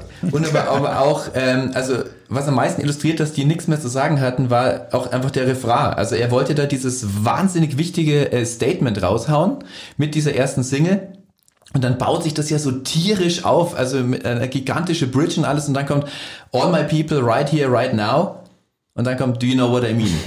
Was überhaupt keine, also was überhaupt keine Bedeutung hat. Und Also ihm ist- nö, und ihm ist nichts dafür eingefallen. Das war eigentlich nur so ein Arbeitstitel. Äh, und es kam nichts dazu. Und so, und so ist dieses ganze Album ja dann auch wie diese Rolls Royce oder so, der auf dem Cover ist, der im Swimmingpool er säuft, ist ja auch ersoffen. Die Kritiken damals zum Morning Glory waren nämlich gar nicht so gut. Da, da war irgendwie der, der Hype äh, nach Definitely Maybe war zu groß. Da musste man sich dann als cooler Musikkritiker nämlich auch wieder davon abgrenzen. Dann hat man aber gesehen, wie groß das wurde. Und dann äh, wollten ja alle Teil von Oasis sein. Und dann äh, gab es überschwängliche Kritiken zu Be Here Now. So schnellstverkauftes äh, äh, Debüt und alles, die haben ja sogar den Release von Be Here Now vorgezogen. Die haben dem keine ganze Woche Erhebungszeitraum für die Charts gegeben, sondern nur zwei Tage. Um allen zu zeigen, dass die trotzdem noch mehr verkaufen. Und äh, natürlich haben die, haben, die, äh, haben die alle Rekorde mit diesem Album gebrochen. Ist aber auch das Album, das den Rekord aufgestellt hat, das am meisten in äh, britische Second-Hand-Läden zurückgegeben wurde. Ähm, weil man dann doch irgendwann gesehen hat, denen geht die Luft aus. So, dann kommt dieser Masterplan, diese B-Seiten-Compilation, die eigentlich das dritte Album hätte sein sollen oder zumindest ein sehr gutes viertes Album abgegeben hätte, wäre das nicht schon alles irgendwie veröffentlicht worden. Ähm, dann diese, diese krampfhafte Neuerfindung Standing on the Shoulder of Giants, wo äh, nur noch Noel und Liam die Band waren, alle anderen sind ausgestiegen oder wurden wieder Schlagzeuger rausgeworfen. Zu einem Versuch, so psychedelisch zu sein, mit so einer Tag- und Nachtaufnahme von äh, Manhattan auf dem Cover, was auch nochmal so der Versuch war, dann doch noch in den USA irgendwie groß zu werden. Hat nicht so ganz funktioniert. Der Satz ist vom zwei Pfundstück? Fünf Ja, Pfundstück? genau. Mit einem Rechtschreibfehler. Also da, da steht ähm, Standing on the Shoulders of Giants Ja. auf dieser Münze. Stimmt, das war ja die Story damals. So, und äh, noch nicht mal, äh, die waren so groß, dass ihnen niemand äh, reingeredet hätte. Es hat äh, keiner gesagt, äh, ähm, also Giganten haben mehrere Schultern, da muss noch ein S hin. So, also die waren derart unantastbar, dass sogar ein, so ein äh, inhaltlicher Fehler auf, äh, auf den Titel schafft. So, dann waren die erstmal ganz schön abgeschrieben. Dann gab es nochmal so ein äh, Comeback mit äh, Heathen Chemistry, nochmal mit äh, so, so einem verwaschenen Cover auch wieder. Man hat das Logo wieder so äh, sachte zurückgenommen. Und das war so ähm, fast schon so der, so der Versuch, so eine Bon Jovi-Wertung zu sein. Damals hatten Bon Jovi auch so ein Comeback mit diesem wahnsinnig blöden, aber einfachen It's My Life und so. Ähm, sowas haben die dann auch nochmal versucht. Dann gab's diese Hindu Times, diese blöde Vorab-Single, die von Stereophonics geklaut wurde, also von einer Band, die ja ähm, Oasis-Kopisten waren. Dann so ein Don't Look Back in länger Abklatsch mit Stop Crying Your Heart Out. Alles noch sehr groß. Ähm, also sehr erfolgreich, aber künstlerisch ähm, ist da nicht mehr davon übergeblieben. Dann gab's noch ein Album Don't Believe the Truth, blöder Titel, ähm, wo sie versucht haben, so, so Elder Statesman zu werden, so Kings-artig zu werden, so die E-Gitarren zurückzufahren und alles. Das kam relativ gut an bei den Kritikern. Und dann am Schluss noch Dig Out Your Soul, die Platte, die mit noch am interessantesten fand ich war, äh, die dann wirklich mal sich traut, mehr oder weniger psychedelisch zu werden. Mit sehr wenigen Noel-Songs drauf, was das Ganze irgendwie verwaschen hat. Und dann 2009, ein Jahr später war es dann auch schon vorbei. Ähm, Liam bewirft Noel backstage beim Rock en Seine Festival in Paris mit einer Pflaume und äh, Noel Gallagher verlässt endlich nach äh, Jahrzehnten der Androhung diese Band und erstaunlicherweise gibt's die bis heute nicht mehr. Und ihr als Mega-Fans, nehmt ihr ihnen das übel, dass sie überhaupt so lange weitergemacht haben? Oder tut man das nicht, weil jede Band natürlich machen darf, was sie will? Die Frage geht vor allen Dingen an den Musiker in der Runde hier.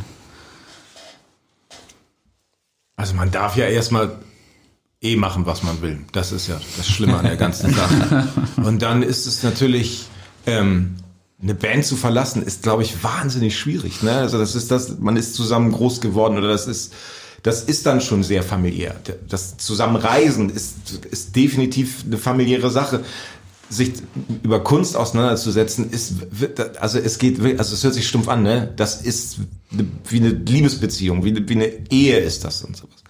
Und deswegen äh, machen das Leute nicht, ähm, sich aufzulösen und sowas. Und dass Noel Gallagher ausgestiegen ist bei Oasis und die Band aufgelöst ist, also ich finde es fantastisch. Ich finde das ganz toll. So, wenn ich, das ist, finde das Noel Gallagher ganz, ganz toll, wie der sich künstlerisch entwickelt hat. Du willst also auch keine Reunion. Ich würde 1000 Euro dafür bezahlen, wenn Oasis keine Reunion machen. Die Millionen, die sie im Gegensatz dazu bekämen von anderen Ja, Leuten, das ist- wiegen das so schwer auf. Aber Null macht nicht. Nee, ich finde das, ich finde das super. Finde ich total. Ich habe, okay, ich habe es auch live gesehen, ein, zwei Mal. Ähm, ich ich glaube, ich, ich fand die Fans interessanter als die Band, so, das, weil das echt so ein ordentliches Gerumse war im Publikum immer und sowas. Und, äh, und jetzt alles, was Noel Gallagher macht, finde ich künstlerisch ganz toll. Richtig, richtig großer Fan. Das ist ein ganz toller Mann, ist das. TS, teasert gerade schon weiter die gleich kommende Liste an. Oh, so war das nicht gemeint. nein, nein, nein, nein, also ich finde es, ich finde es gut. Es ist auch eben einfach Schluss, ne? Also ich meine, eine Pflaume werfen und sowas. Man, manche sagen ja auch einfach, dass eine Gitarre kaputtgeschlagen wurde. Das ist Ja. eben einfach körperliche Gewalt, ist keine geile Sache und Ja. sowas von dir so. Hier, Digi, ich habe dir, ich habe dir da deine gro- großen Häuser zusammengeschrieben und sowas. Wir können ja alle davon leben, dass ich whatever geschrieben habe. Du beschmeißt mich mit der Pflaume, dann eben nicht. Schluss Ja. am Bosporus. So. Und es war ja auch nicht auf dem Tiefpunkt. Also ideal, glaube ich, wäre gewesen, hätten sie sich nach, nach Napworth, also wer es nicht weiß, diese gigantischen Konzerte 1996, damals die größten Konzerte auf, äh, in Europa, äh, vor 250.000 Menschen äh, an zwei aufeinanderfolgenden Tagen mit folgenden Vorbands. The Prodigy und die Chemical Brothers, die Manic Street Preachers und Ocean Color Scene. Die Nachfrage war so groß, dass sie dies, äh, dieses Gelände, wo schon Queen und Led Zeppelin gespielt haben, 20 Mal ausverkauft hätten. Es gab noch nie so eine Anfrage, die so groß war. 96 nach Morning Glory hätten sie danach aufgehört, wäre es perfekt gewesen. So, also der perfekte, glaube ich, Zeitpunkt zu gehen. Aber immerhin, ähm, wie gesagt, nach Dig Out Your Soul, die äh, waren sie ja nochmal ganz gut im Saft. Da waren Aber ja niemand macht ja Schluss nach einer tollen Liebesnacht. Dann, oh, das war Eben. toller Sex, wir müssen uns jetzt trennen. Genau, man So, macht das das nicht. macht und du bist auch Teil von der Industrie. Also du bist die größte Band der Welt, was sie zumindest in diesem Jahr wahrscheinlich waren. Da hatten sie ja dann endlich auch die USA geknackt. Da hängen ja auch Leute dran, da hängen Existenzen dran, da hängen Familien dran. So, du hörst da nicht einfach auf. Also wenn ich das auch immer höre, dass warum können denn die Rolling Stones nicht aufhören und so, weil das ein Unternehmen ist, weil einfach ganz viele Leute auch einfach äh, arbeitslos danach äh, geworden werden. Und du gehst ja nicht davon aus, dass dir sowas wie Whatever nicht nochmal einfällt. Also wenn alle deine B-Seiten bis dahin so toll sind wie deine A-Seiten, denkst du, das geht äh, wie bei den Beatles zumindest noch acht Jahre weiter so. Das wusste ja auch keiner, dass dem dann äh, doch irgendwann der Saft ausgeht. Sie hätten aber dann eine so kurze äh, Schaffenshochzeit gehabt wie die Bands aus unseren vorherigen Folgen, wie vor allen Dingen Tank Dead und Spice Girls. Stimmt, ja. ja. Also Eigentlich die geht's ja immer nur so um, um zweieinhalb Jahre, wo man wirklich so, so kulturprägend ist. Wen ich gerade noch vergessen habe, weil das auch so lustig ist, ähm, der, eine, die letzte Vorband bei, äh, bei diesen gigantischen Napworth-Konzerten ja die Bootleg Beatles, also eine Beatles Tribute Band. Sich das als vor, ins Vorprogramm zu nehmen, also die Beatles äh, ins Vorprogramm zu nehmen. Diese diesen Größenwahn, den gab es natürlich vorher auch schon von den Stadtkollegen, den Stone Roses. Die hatten, ähm, die hatten ja nicht nur die ähnlichen Look auch, äh, ähm, sondern die hatten auch mal das Angebot im Vorprogramm von den Rolling Stones zu sein. Und dann meinten, ja, wir gehen schon mit, wir spielen schon mit denen, aber äh, wir spielen nach den Stones. Also ist ja ein ähnlicher äh, äh, Move, wie die, sich die Bootleg Beatles ins Programm zu holen. Ähm, was ich auch immer, also Ich war, ich, war beim, ich war beim ganz tollen Konzert von Paul McCartney in der Waldbühne. Da gab es keine Vorband, aber da hat ein DJ Beatles Songs aufgelegt. Das war, das war, und das war eben nicht, das war, und, das, und dazu liefen so Be Beatles Footage, so alte Beatles Filme. Und da, also, wenn man offensichtlich so viele gute Songs hat, so stell dir mal vor, bei TS U-Bahn und Band läuft mal die sonnige Nacht durch oder so. Das wäre ja auch genial. So, aber das war so, weil es war, es war eben überhaupt nicht dieses Großmaltum, sondern es war einfach so, ach komm, ich spiele jetzt mal ein paar Songs von den Beatles, ist doch in Ordnung, ach guck mal, wir sind da und so. Und Ja. dann kommt er eben, dann spielt, und dann spielt dann eben weiter Beatles-Songs. Das hat mich sehr berührt. Das, das war ganz romantisch und dann hat er irgendwann auch dann eben seine Songs gespielt und im Hintergrund liefen einfach Beatles-Aufnahmen, wo Paul Ja. McCartney wahrscheinlich 24 war und sowas. Ja. Und da dreht er sich so um und guckt sich das an, wie die äh, über das Baseballfeld laufen und die Fans In hinterher. Ja. Und für den ist das ja quasi wie ein Punk-Fanzine. Also er kann sich ja daran erinnern, wie er da gelaufen ist. Ja. Und das war so, das fand ich so, das war, also es war zu überlebensgroß, als dass ich das begreifen könnte. Ja. Weißt du, was ich meine? Ja. Jetzt nicht, weil ich Musiker bin, sondern einfach als, einfach als Mensch. Da guckt sich gerade einer von den Beatles auf der Bühne um, wie er vor 50 Jahren im Metz-Stadion durch die Gegend läuft und für den ist das Realität und für mich ist das der von den, Be- und da ist mein Gehirn, Ja, das ja, ist so. das kann man nicht fassen. Das kann man nicht fassen. Ja. Ja, solche Momente kann es bei Oasis auch noch geben. Also, wenn die sich nochmal irgendwie zusammentun. Wie äh, schätzt ihr die Wahrscheinlichkeiten ein? Irgendwann, irgendwann wird's, äh, irgendwann wird's schon da, dazu kommen. Aber ich, ich will es eigentlich auch nicht sehen. Ich muss auch sagen, ich war auf sehr vielen Oasis-Konzerten. Ich fand, wenn ich ehrlich zu mir bin, damals war ich natürlich so in diese Mania, ich fand die oft gar nicht so gut. Die hatten so krass starre Setlists. Also man wusste immer genau, was wann kommt. Es gab nie irgendeine Varianz äh, auf Natur. Also ähm, das war immer genau das Gleiche. Und oft auch einfach sehr, ich, gut, ich hatte aber echt schlechte Konzerte gesehen. Einmal eins, da war Noel nicht dabei, 2000, eh die schlechteste Phase. Und dann haben sie, also die Leute Klopapier auf die Bühne geworfen, weil sie das nicht kannten, so äh, was da passiert. Und es war auch oft wirklich antriebslos. Dann war ich bei diesem eigentlich bei diesem legendären München-Konzert ähm, hätte ich äh, hingehen sollen, wo äh, Liam seine Schneidezähne vorhin eingebüßt hat, weil er sich im Hotel Bayerischen Hof mit der Mafia geprügelt hat, also was er zumindest so behauptet hat, war glaube ich nicht so. Und dann gab es so ein, so ein Nachholkonzert. Ähm, Das scheint eine ähm, aggressive Ecke zu sein. Ist das nicht auch der Ort, wo äh, Bayerische Hof. ja, ist das nicht auch das Hotel, wo sich äh, vor ein paar Monaten angeblich Till Lindemann irgendwie einen kleinen Schlagabtausch geliefert hat? ah, das mag sein. Ich meine, das ist natürlich das ist die erste Adresse in München. Also so, äh, so gesehen. So Ja, da die- ging so das Schlagzeilen rum. So nach, dem- nach dem Konzert Hotel. hätte er mit irgendeiner Frau an der Bar gestanden und jemand wäre angekommen, hätte ihn angesaugt und Da mag was gewesen sein, ja. ich will nicht behaupten, dass es so war. Geil, Till Lindemann fragt, ey, hast du mal Feuer?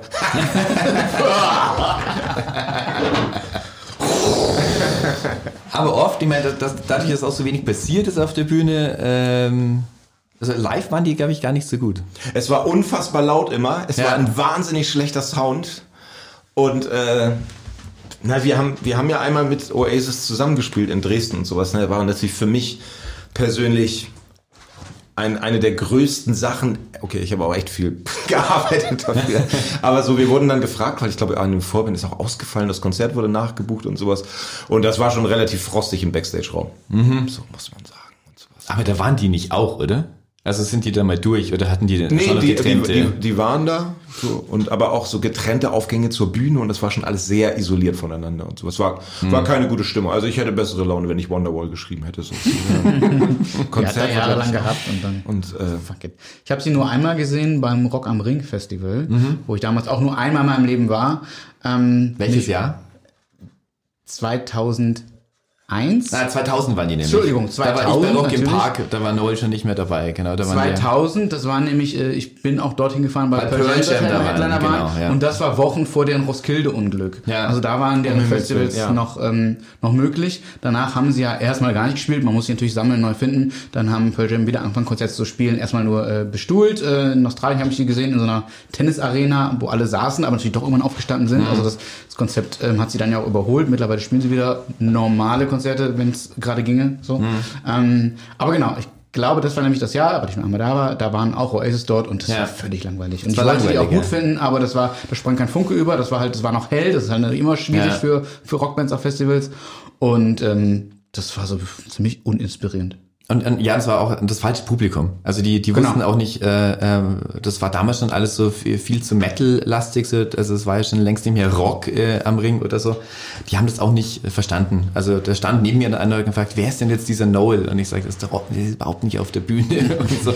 Also die haben das wirklich nicht begriffen, aber oft auch, also so elektrisierend zum Beispiel, also dieser legendäre Mitschnitt and Then, TST dir wahrscheinlich ein Mhm. Begriff ist damals noch auf äh, VHS, also so ein Mitschnitte von äh, zwei Shows, glaube ich, ähm, auf, aufgrund dem sich zum Beispiel auch die Arctic Monkeys gegründet haben, weil die so sein wollten. Also so, Ja. da ist schon Moshpit, äh, während die auf die Bühne kommen. Da wird noch kein Ton gespielt und die Leute sind schon alle in der Luft. Und dann kommt Noel mit seiner Union Jack Gitarre und, und spielt diesen Swamp Song, der ja äh, geklaut ist von On the Road Again von Kent Heat und die Leute drehen durch, sowas habe ich überhaupt noch nie gesehen. Und irgendwann in der Mitte kommt Liam mit so einem äh, Umbro äh, äh, Trainingsanzug, wo ihm noch irgendein T-Shirt irgendwie raushängt, so also er hat die größte Bühne, die ihm möglich ist und kommt so im Schlafanzug irgendwie an. Also das waren so da, da konnte sich jeder mit denen identifizieren und ähm, aber immer wenn man, wenn man also wie, ich, wie oft ich diesen Mitschnitt angeschaut habe, kann ich, äh, äh,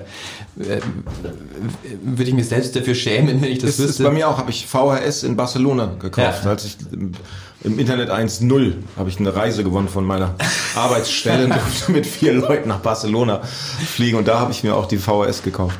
Und habe ich dann, glaube ich, auch einfach irgendwie abends dann in Hamburg gelandet. Ich, glaube ich, einfach dreimal Volley hintereinander geguckt. Unglaublich, unglaublich. Und trotzdem war das dann, wenn man die selbst erlebt hat, dann nie so gut. Ich weiß nicht, auf der letzten Tour haben sie dann auch wieder Bring It On Down gespielt, so mit den härtesten Song eigentlich. Und den aber so langsam, dass ich dachte, ey, wie kann man das denn so verbrennen? Also wie kann man den so, so antriebslos irgendwie spielen? Also live muss ich die bestimmt nicht noch mehr sehen. Ich glaube nicht, dass da noch mal irgendwie ein, ich bin auch, ich, also ich finde den, äh, den Solo-Output von Noel auch überragend und vor allem das letzte fand ich wirklich super. Also es kann gern von mir aus so weitergehen. Den Liam-Output muss ich sagen, den ignoriere ich annähernd. Geht's dir da auch so, Thes? Das war genial, als mein Freund Rocco Klein bei Viva 2 gearbeitet hat. Und äh, hat er auch Noel Gallagher interviewt und hat gefragt, faster walking down, ähm, slowly walking down the hall, faster than a cannonball, bedeutet das, auf Uppern und Downern gleichzeitig zu sein. Und Noel Gallagher, geniale Idee, sag ich ab jetzt. so, vor allen Dingen, wenn man Rocco kennt. Ja, also vieles davon hat ja auch äh, äh, textlich überhaupt keinen Sinn. Das ist ja das Schöne Das auch ist daran. das Lautmalerische einfach, ne? Genau, Finde ich- finde ich- passt gut zusammen, äh, äh, kreiert trotzdem irgendwelche verwirrenden Bilder im Kopf und so, das ist ja vollkommen, äh, vollkommen in Ordnung.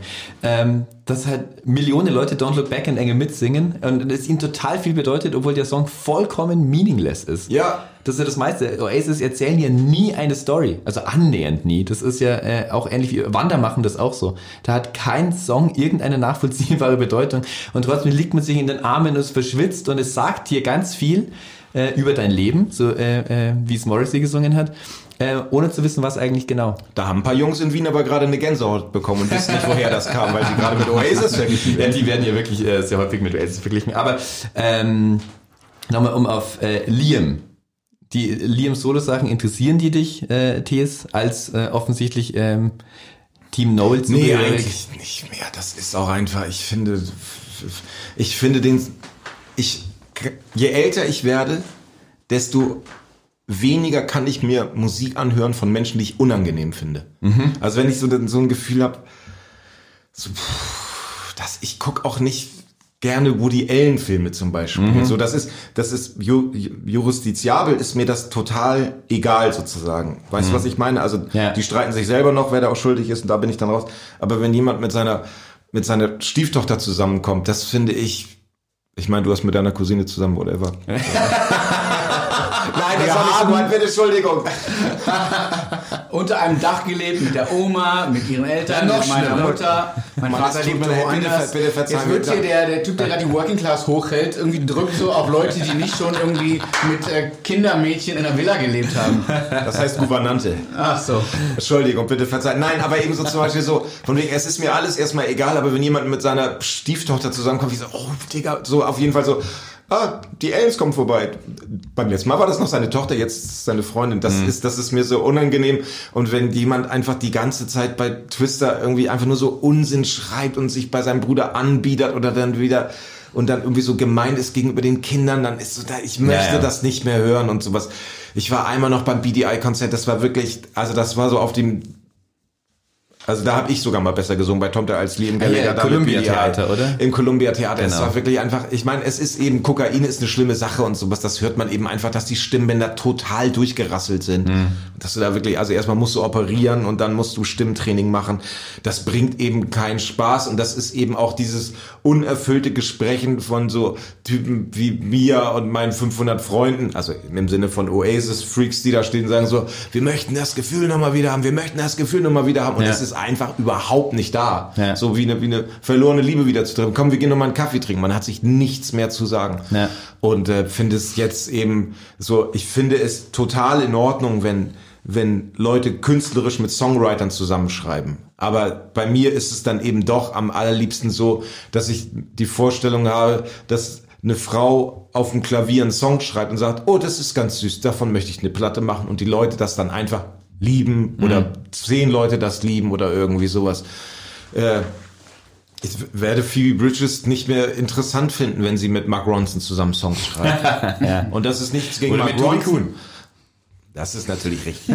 Aber ich glaube, die Phoebe Bridges Prost, würde lieber mit Simon Fronzig und Rudi Meier zusammen Songs Ja, schreiben. Nein, so das das ist nicht? eben so, so, es ist ja in Ordnung, dass das jetzt so noch mehr Oasis-mäßiger ist und dass die Leute offensichtlich zum Liam Gallagher-Konzert gehen, um eine Oasis-Haftigkeit der Dinge wiederherzustellen und sowas. Ja. Aber das ist, für mich ist es auserzählt, künstlerisch für mich total uninteressant und dann eben noch so, dass er irgendwie so Hoshis trifft und mit denen dann Songs schreibt, die so Oasis-mäßig sein sollen, das ist für mich Ja. nicht originär und ich bin dann einfach eben so jemand, der originäre Kunst liebt. Es ist, Unter anderem der Dan von äh, Semisonic hat ja auch für ihn geschrieben. ja, genau. Und die Leute, die äh, viele Leute, die für Adele schreiben und alles. So wie gesagt, ich finde es auch äh, äh, Quatsch. So Elvis hat seine Songs ja auch nicht geschrieben und die Welt verändert so. Das ist, das kann man durchaus trennen. Sind ja auch zwei Berufe so. Aber was mich so, es ist halt so, der Erfolg gibt ihm halt recht. So, also er macht auf der einen Seite so Sachen wie äh, 96, so 5 vor 12, nicht auf die MTV Unplugged äh, Bühne zu gehen, sondern sich irgendwie ins, äh, in die Galerie zu setzen und seinen Bruder mit, mit Papierfliegern zu beschmeißen, der das allein äh, machen muss. Dann aber 20 Jahre später jetzt selber Anfang 2020 ein Liam Gallagher Solo-Album rauszubringen, wo 50 Prozent davon Oasis-Stücke sind. Und ähm, das ist ja wirklich, das ist eine eigene Tribute-Show. Den Noel freut es übrigens, den habe ich beim letzten Mal gefragt. Ich meine, jedes Mal, äh, äh, wenn der was spielt, das, das zahlt ja alles auf mein Konto ein. Ich habe die ganzen Rechte an den Songs. So, ich muss mich nicht auf die Bühne stellen, ich kann zu Hause seine Playstation spielen. Und, und er singt da, er singt da meine alten Songs und sowas, obwohl er mich ja hasst und so. Also, ähm, und dann auch dieses blöde Banner, was er jetzt immer auf der Bühne hat, wo einfach nur Rock'n'Roll draufsteht. Also, also einfach dieses, das ist dann auch zu dumm. Also so eine gewisse Verdummung ist ja schön und recht, aber ähm, er macht sich schon auch, auch sehr einfach, auch Fucking in the Bushes als Intro zu spielen. Oh, also, okay. also als Genial. kämen jetzt, äh, als kämen Oasis und alles so. Er holt ja auch wie viele Leute von früher, ähm, trotz seines sich Anbieterns, äh, wie das gerade jemand von euch sagte, wie äh, trotz seines äh, seiner seines Engagements auf Twitter, nennen wir mal so, ähm, holt er auch keine äh, neue Generation mehr ab. Also der war auf dem äh, Lollapalooza hier in Berlin letztes Jahr oder vorletztes Jahr, hat da halt mittags um 16 Uhr gespielt und da war halt nichts los. Naja. Da konntest du halt irgendwie durchlaufen bis vorne. Die Hälfte hat sich gefragt, wer ist dieser komische Mann, der da bei dem guten Wetter mit dem Parker auf der Bühne steht. Und Ist das dieses Ulmer mit der Frisur an der traurigen Hausrat? Nee, das ist genau. Obwohl er ja auch, das ist ganz dumm für ihn, weil der, der hat ja auch so eine, so eine Schuppenflechte am, am ganzen Körper. Das ist eigentlich richtig blöd für ihn, so viel zu schwitzen. Das sollte er gar nicht. Oh Gott. Vielleicht solltest du ihm das mal sagen. ah, ach so. äh, aber gut, das ist ein anderes Problem. Äh, auch wenn The National beim Lollapalooza auftreten, ist nichts los. Ist da auch Das niemand, ist- genau, weil am Schluss der, äh, der EDM-DJ kommt und äh, dann, geht, äh, dann geht's los. Genau. Wir kommen jetzt mal zu den Top 10. T's Top 10. Wow. Oder? Nur meine oder deine auch? Nur meine. Ich würde jetzt erstmal, also du bist, du bist hier der Stargast, das geht jetzt erstmal nur um deine. Ich sage, wir sprechen über die von Tees und wir nennen nachher unsere eigene einfach noch. Das können wir machen, Voll ja. halb hinterher. das können wir machen. Und äh, Ich würde die trotzdem gern kommentieren, wenn ich Sehr, sag, auf deine- jeden Fall, total gerne. Aber das war wirklich, äh, ihr hattet das ja geschrieben, ey, hast nicht Bock, deine zehn besten Songs nochmal rauszusuchen? Also nicht meine. Ne? Ja, ja. ja, hier sind die fünf. Ähm, ähm, aber das hat, war das schön, das war so so richtig schöne zweieinhalb Stunden so guckt und hier und da, ach, das gibt's ja auch noch und so. War nicht gut. Auch wissen, dass es unmöglich ist. Weil hätte, äh, hätten wir dich äh, zwei, äh, zwei Tage später gefragt, wäre es wahrscheinlich wieder eine andere Liste gewesen. Sowas und dir, oder ist die schon definitiv die jetzt? ist, da, ne, also, nee, die ist definitiv. Okay. Das ist so, das ist das, was ich, wo ich äh, mich freue, wenn ich mir das aussuche. Okay. Also kein definitely maybe, sondern ein definitely. Ja. Wir aber Platz auch- 10. 10 oder Platz 11? Hat Tees nicht elf Songs abgegeben? Ja, Test darf 11 abgeben. Wie viele auch immer. Wir sprechen drüber.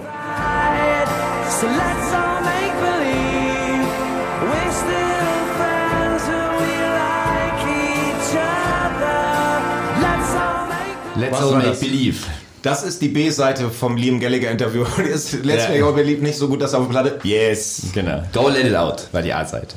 Ähm, ich finde da einfach, dass ich finde, das ist eine ganz, ganz schöne Melodie. Ist eine ganz tolle Refrain-Melodie. Habe ich sofort geliebt und sowas und zum Schluss ähm, explodiert der Song dann meandernd und das liebe ich sehr. Das ist einfach wie so ein Song, glaube ich, den ganz viele Leute gar nicht kennen und sowas und ich liebe den sehr.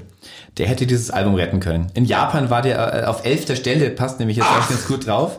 Nicht dein Ernst. Doch, da der alte Uliwitz wieder hier. war das als Album, äh, als Albumtrack. Und der hätte, also Standing on the Shoulder of Giants, ja eh mit nur zehn Songs kürzer als die anderen Ja. äh, Oasis sein. Dann ein, ähm, ein Instrumental Fucking in the Bushes drauf. Dann der sehr schwache Liam-Song Little James und so. Da war eh wenig Material. So, Who Feels Love, dieser fürchterliche, dieser idiotische Song, so, der hätte echt am, äh, der hätte noch mal was rausholen können. Das, Vielleicht das, auch eine äh, kleine Todessehnsucht einfach auch da zu dem Zeitpunkt schon, ne? Aha, das ist ja eine interessante These.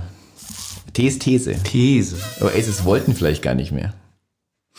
Ähm, Platz 9, da wollten sie definitiv noch.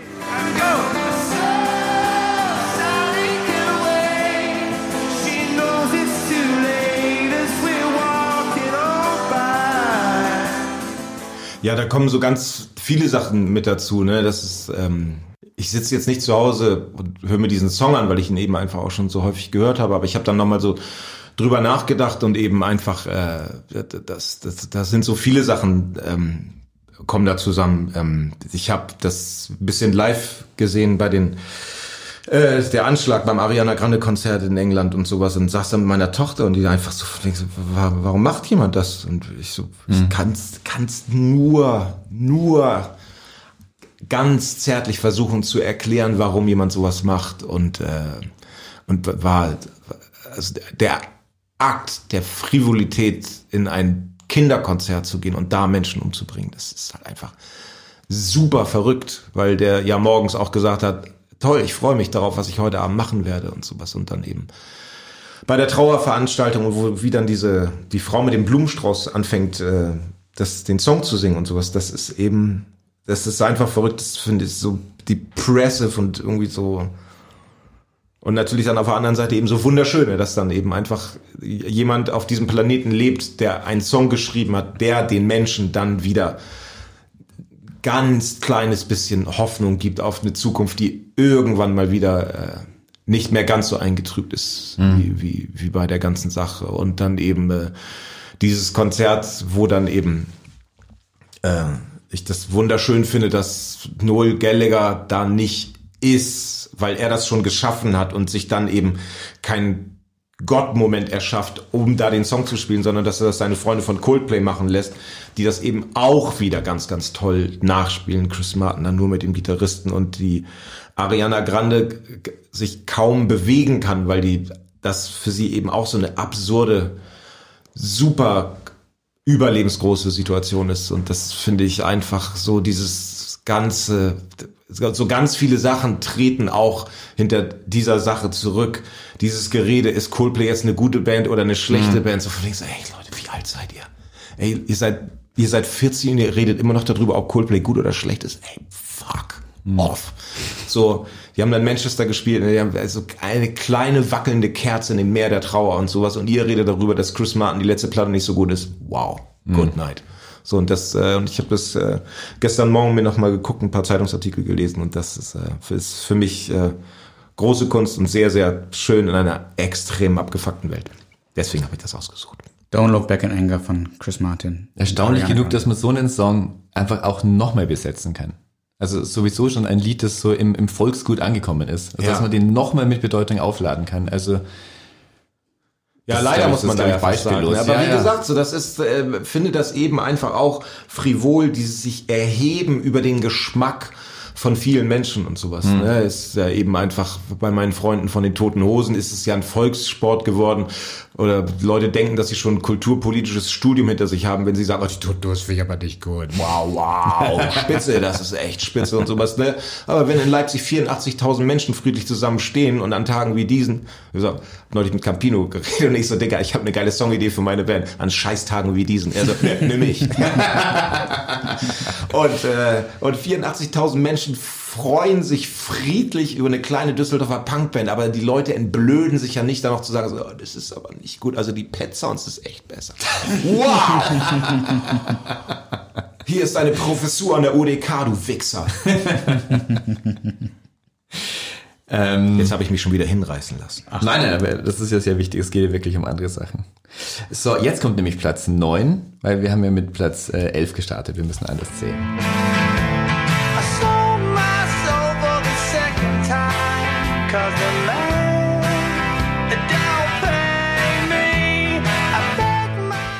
The Importance, The Importance of of Being, Being Spricht man Idle. aus? Idle? Ja.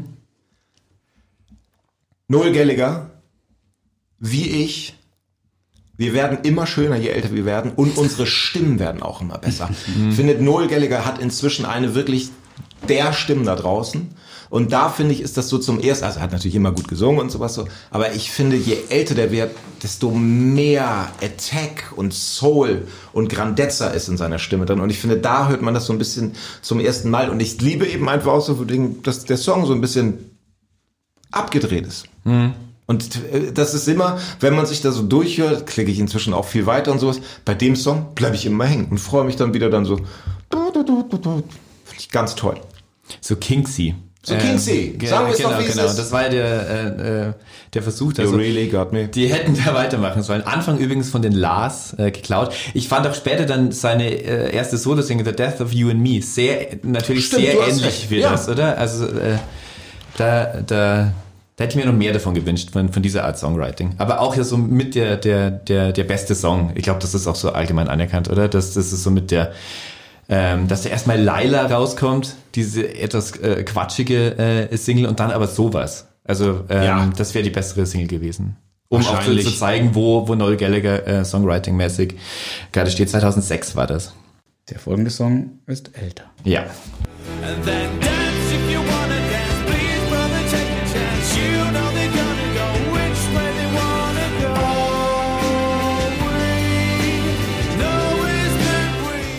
Songwri Songwriting in absoluter Perfektion. Wird Ein keiner Masterplan. besser sein. Masterplan geschrieben im Nachtzug von London nach Manchester im Abteil mit Akustikgitarre.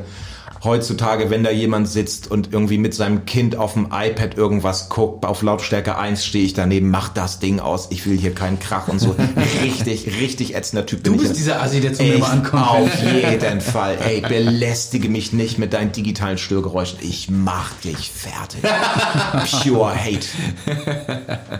ähm, Hier ist immer der Horrorclown aus dem Kinderabteil. Kinderabteil, Kinderabteil darf immer alles. Ja, klar. Das auf jeden Fall. Wird Kind labert Dings, malt mich voll, spuckt mich voll mit Dings. Hier, ich habe immer Bombe. Oh, hört sich komisch an. Das 46-Jährige. Okay, ich hab, ja, Du schlägst selbst zurück, finde ich gut. Nee, aber es gibt ja auch Kopfhörer. Im Nein, und ja, ja, ich, ich habe auch immer Kopfhörer mit dabei von möchten Sie einen Kopfhörer haben und sowas, Ja. aber ich möchte das nicht hören. Aber ich glaube, wenn jemand äh, Gitarre spielen würde leise im Zug, dann würde ich das irgendwie schön finden. Wenn er der Masterplan schreibt. Eine B-Seite damals. Eine B-Seite. Ich glaube, das treibt äh, äh, von Wonderwall ja auch. Oh Mann, ey, und Avicii, Was Doppel hast du- A-Seite. was hast du da oh, bekommen? Das war anstrengend, ey. Ähm, das glaube ich, das treibt ihn bis heute um, dass das keine Single war. Äh, Das wäre ja so ein Hate-Shoot-Moment eigentlich Aber gewesen. hat er nicht mal auch gesagt, dass er das irgendwie auch schön findet, so Songs zu verschenken? Also, Ja. so, so einfach von nicht so, hier, das können wir auch noch machen. Hier ist eine B-Seite. Klar, eben in diesem Zeitalter, du davon ausgehst, dass, äh, dass, dass du sowieso sowas immer schreiben kannst. Also rückwirkend hat er dann mehrfach gesagt, should have been an A-Side, genauso wie Ekias, ja genauso. Ja. Deswegen hieß die B-Seitensammlung ja dann auch ähm, The Master Plan. Du, mal, um mal kurz über die zu reden, weil die, die äh, teilen ja den Titel. Also da ging es ja auch darum, diesen äh, Song nochmal so, so vorzustellen, weil viele kannten den ja gar nicht, die die Wonderwall-Single nicht hatten. Es gab ja Leute, Ja. die die Wonderwall-Single nicht hatten. Ähm, selbst auf der B-Seitensammlung fehlen essentielle Songs. Da ist Around Our Way nicht drauf, ein, eine, G- ein, auch eine, eine A-Seite eigentlich und Step Out ist auch nicht drauf. Was ja ursprünglich sogar auf Morning Glory hätte drauf sein sollen, hätte Stevie Wonder nicht geklagt, dass es so ähnlich wie sein Song Uptight ist. So. Ähm, aber auch ein Riesensong, die schaffen es noch nicht mehr auf eine B-Seiten-Compilation, weil es sogar für die B-Seiten hatten sie zu viel gutes Material. Also, also da wird es einem doch ganz schwindlig. Ähm, sehr schwindlig wird es einem auch beim nächsten Song. Auch kein so schlechtes Material.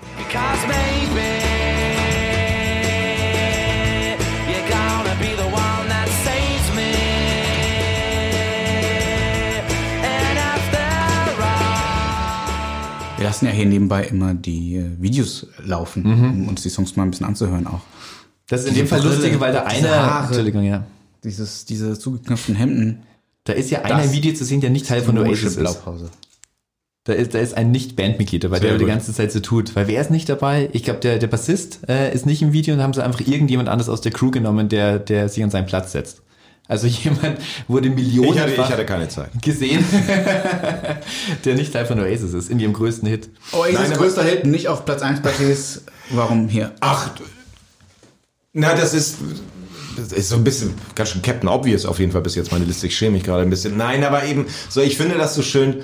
So, der Song kommt raus und die Art, wie man Akustikgitarre gespielt hat, hat sich dadurch verändert. Kennt ihr den Schlag, kennt ihr die Band The Weaker Thans? Natürlich. Oh, großartige Band. Da- Übrigens da ja auch ich dich hier. Cleef in Deutschland rausgekommen. Das reden beide gleichzeitig. Genau. Aber äh, Weaker Dance, äh, äh, Entschuldigung, Grand Van Cleef hat ja mitgeholfen, dass die Weaker Genau. hier so Indie-legendär wurden, wie sie, Richtig. wie sie waren. Ganz, ganz tolle Band Mit aus deiner Kanada. größten Verdienste John ist K. ja... Sampson, Soloalben sind auch bei euch Damit habe ich jetzt nicht. Das wird Doch, auch- doch, doch. Ach ihr. Wirklich, die und Maritime und so, das habt ihr hier, habt ihr hier untergebracht. Und da der Schlagzeuger Jason Tate, ne?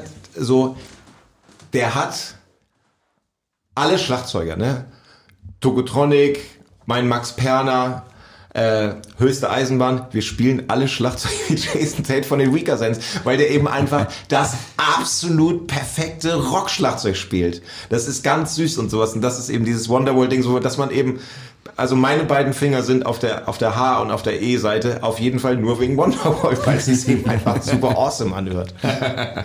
Und das und dann eben einfach dieses schöne von wegen so, ja, ich sage ja immer, beste Song von Bruce Springsteen ist Born in the USA, weil er eben einfach total brillant ist und weil er aus zwei Akkorden besteht. Und das ist eben, Wonderwall ist eben einfach ein riesiger Song. Da kannst du, kannst du nicht tot spielen bei Radio Paradiso. Und jetzt sage ich was, was, äh, was erstmal blöd klingt, aber ich habe, das glaube ich der eine von ganz wenigen Oasis-Songs, zu dem ich keinen emotionalen Zugang habe. Wonderwall. Jetzt äh, mag man Ist ja so, als hättest du zu den anderen keinen Zugang, von daher seid ihr verziehen. Ja, aber das, das ist, auch eine un, ist auch eine unangenehme Meinung, weil die natürlich gleich wie so, ja, den größten Hit mag er natürlich nicht, lieber die B-Seiten, Ah, okay. die nur bla bla bla. Äh, das ist ja auch so, so, so ein äh, Checker, da, äh, kommt ja wahrscheinlich rüber wie so Checker-Angeberei, aber irgendwas, vielleicht war der damals auch einfach zu groß. Ich finde Vielleicht. Ähm, was mich, glaube ich, daran stört, ist, oder warum es mir so schwer ist, dass das ist eine von wenigen Songs, der, was erzählt, also der wirklich ein offensichtlicher Love-Song ist, äh, der, der nachvollziehbar ist. Und ich finde, er singt den so teilnahmslos, also so wahnsinnig gelangweilt. Ich glaube, deswegen habe ich ihm das irgendwie nie, also diese, diese, er singt gut, da, damals singt er wirklich noch wie ein Engel, aber er singt so dieses gezogene Maybe und alles so. Äh, ich fand das so, so gezwungen. Ich habe ihm das nicht abgenommen, diesen Wow. Song. Ich hätte den, glaube ich, lieber von Noel gehört. Dann, glaube ich, hätte ich eher Zugang gefunden.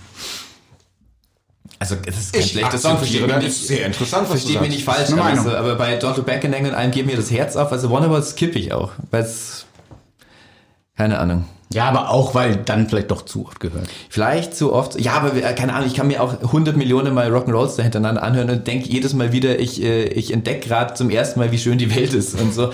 Und bei Wonderwall geht's irgendwie nicht. Aber das ist auch nicht meine Liste. Sondern die von Tees. Hoffentlich wird sie jetzt ein bisschen besser, ehrlich gesagt. das ist eh schon mega. Da.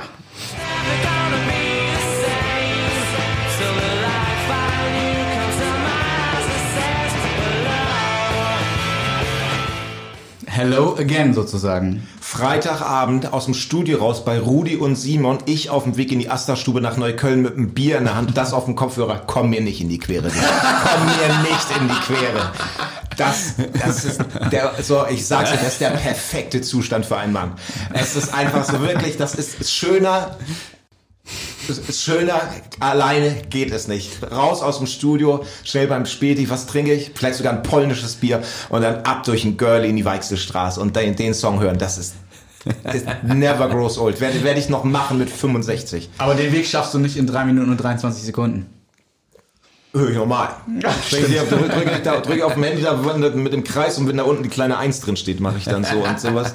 Und, äh, aber was ich da, und das ist nämlich schon richtig, richtig lange, ähm, and the years are falling by like rain. Das, das ist wirklich so ein Grundgefühl, das ich habe, seitdem ich ja mit, ja, mit 21 oder 22 oder irgendwie sowas, so dass das dass die Jahre an einem einfach so vorbeifallen und dass man das irgendwie total Sorge macht, aber eben das einfach auch so schön und lyrisch findet und sowas. Das ist, das ist ein Satz, der mir, der, der mir sehr häufig, ich meine, wir haben August jetzt oder was? 2021 oder was? Ich habe keine Ahnung. so, das ist, das ist so, das, die, die Furcht eines Menschen in einem Satz aufzuschreiben, das ist eine Sache, die mich immer fasziniert. Mit welcher Zeile bist du selbst dem mal am nächsten gekommen? Ich bin bereit, gib mir Cornish White. Ja, ja, ja, ja, klar. Verstehe ich vollkommen. Hello von Oasis war das. Warum kommt da am Anfang eigentlich äh, Von schon Oasis? Wonderwall Ach so, vor? echt? Von so? Wieso kommt am Anfang, da wird kurz Wonderwall angespielt, da wussten die noch gar nicht, dass das so dieser äh, Hit wird, äh, dass man den so kurz anteasert äh, da- und dann einfach so wegbräst äh, ja mit dieser, äh, mit dieser Wahnsinnsgitarre am So Anfang. ein Prolog, Also, ne? ich, der, also ich sag mal so, auf einem ganz kleinen Niveau weiß ich, dass auf meiner letzten Platte nicht die schlechtesten Songs sind, die ich jemals geschrieben habe. Und das nimmst du jetzt mal 100, hoch Wurzel 5 und dann, wenn du in der Zeit so einen Song wie Wonderwall geschrieben hast, dann ist man da schon ziemlich in, in Kenntnis, was damit passieren könnte. Siegessicher, das ist ein Ja. schönes Wort. Sehr gut. Ich lobe dich. Dankeschön. Zusammengefrankensteinet übrigens wie äh, so gut wie jeder äh, ähm, Oasis-Song aus Far Far Away von Slade. Äh, und am Schluss wird er sogar noch Gary Glitter zitiert. Hello, hello, äh, it's good to be back und so. Das haben sie, glaube ich, dann am Schluss äh, in den Live-Versionen weggelassen. Als Gary Glitter nicht Ja. mehr äh, klar ging. Aber ein unglaubliches Intro, also dass du sowieso schon mal ein Album hattest, das mit Rock'n'Roll Star beginnt und es schaffst nochmal so einen Opener hinzuhauen, der Hello heißt und so und äh, ich glaube, das ist auch mit seine beste Gesangsleistung. Das ist so so eine Klarheit, Ja, so auch. eine eine, äh, äh, eine Unschuld in seine in seine Stimme. Da nehme ich ihm alles ab. Und es ist eben einfach, den Soundtrack für den Start eines Wochenendes zu schreiben, ist eine riesige Kunst. Mhm. Ist ganz große Kunst. Kennt ihr die Aufnahme ähm, von diesem äh, Stone Roses Konzert irgendwo, ey, irgend so ein Zweitligastadion und sowas und wo die anfangen mit I Wanna Be Adored und wieder irgendwie so 50 Rauchbomben gezogen, gez, äh, Ja, ja, werden und- und, die ganzen Hooligans erstmal das Bass-Solo mitsingen Genau, genau. und dann aus dem Bass-Solo souverän wie der Humana-Chor in das Gitarrensolo reindings. Das ist Unglaublich. Das machen Engländer aber generell. Die singen ja auch schon einfach, die singen Bassläufe und die singen ja so mit, sobald sie können, sogar, sobald man irgendwas mitsummen kann und so. Und das sind dann natürlich die großen Riffs. Und wir in Deutschland, wir singen die Solos von Running Wild mit. Ja, wahrscheinlich.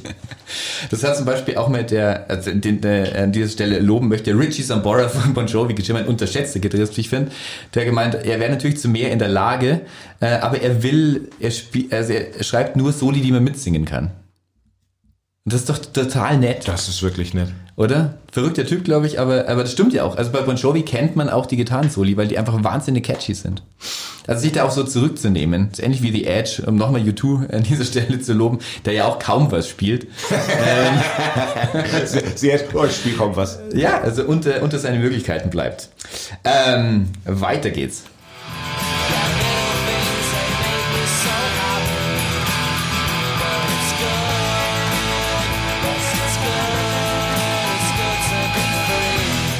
It's good to be free. Hatten wir gerade. Also erstmal finde ich das, äh, hat mir das immer sehr viel bedeutet in seiner Simpelheit. So, längere Zeit mal kein Geld gehabt und längere Zeit sah das bei mir auch nicht groß nach ein bisschen Erfolg aus. Und dann habe ich immer so, boah, it's good to be free. So, Das war, fand ich immer, war, war ein schönes Grundgefühl. Und dann eben einfach diese sechseinhalb Minuten absolute Langeweile von diesem Song, das finde ich so. Oder der ist langweilig. Auf jeden Fall Auf jeden langweilig, Fall. total genial. Absolute Langeweile.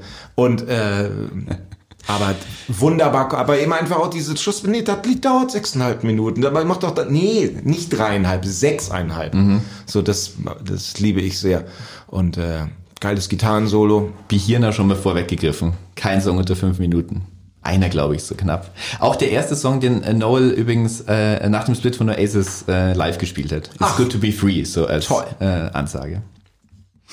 Ähm, ja, und äh, wenn wir gleich bei Noel, das können wir gleich mal bei, nee, wir sind noch nicht bei Noel Solo. Jetzt kommt erstmal was ganz anderes, was ganz, ganz anderes kommt jetzt. Ein Song, äh, deren Titel eben schon gedroppt wurde. Deren dessen Titel.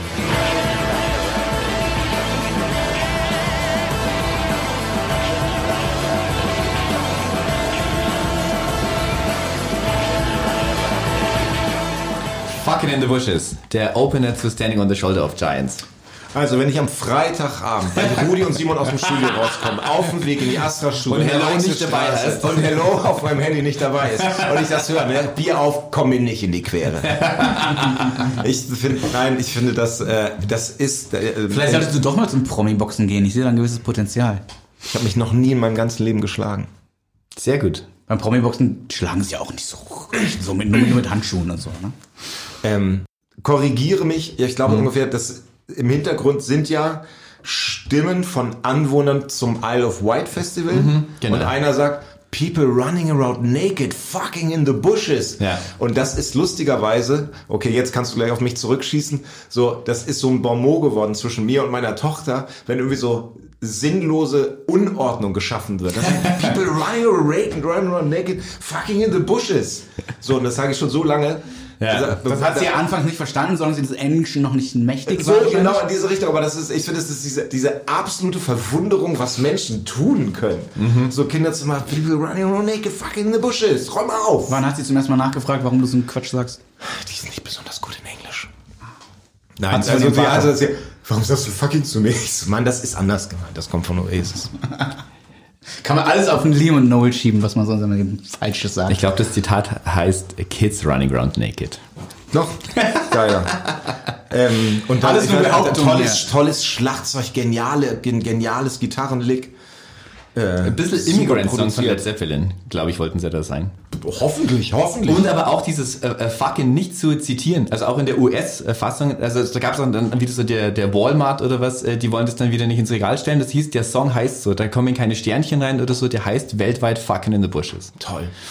Und Würde ich auch machen, wenn ich Millionär wäre. andere Parallele zu, äh, zu Hello, die hatten ja schon, den, das war ja immer der Opener, ab dann bis, bis zum Schluss, Liam äh, eröffnet seine Konzerte immer noch mit Fucking in the Bushes, die hatten ja schon einen anderen genialen äh, äh, Instrumental-Opener, äh, den Swamp-Song. Ja. Also der Song, der zweimal auf Morning Glory ähm, äh, kurz auftaucht, aber äh, äh, ja nicht genannt wird, was ja auch ein total super Move ist, auf der Tracklist nicht genannt zu werden, also an zwei Stellen einfach Blank Space ist.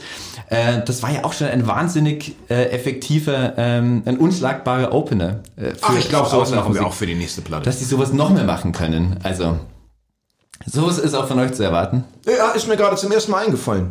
Das ist eine gute Idee. You heard it first on Never Hier Forget. wird Geschichte geschrieben. Äh, weiter geht's. Platz zwei schon, oder? Drei. Drei.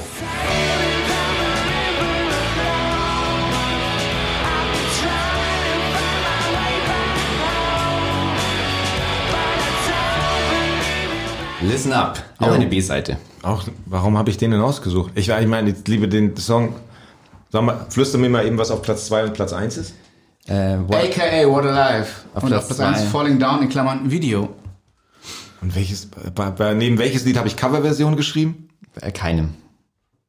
Aber du hast äh, hinter dieses Lied hier geschrieben 621, obwohl ihr eben bei It's Good to Be Free behauptet hat, das wäre gehabt, das wäre dieser lange Haben wir Song. It's Good to Be Free schon gehört? Ja. Ja. Da habe ich mal eine ganz tolle Coverversion aufgenommen von dem Song. Von It's Good to Be Free. Ja. Okay. Das ist, äh, wir- also ich kann ja wirklich überhaupt nicht aufnehmen. Ich habe wirklich rudimentärste Kenntnisse. Und ich habe eine Superpunk-Cover-Version mal aufgenommen. Das hat ganz gut geklappt. Stimmt, für den Stone, glaube ich, oder? Oder für diesen Tribute-Sampler. Für den Tribute-Sampler. Genau.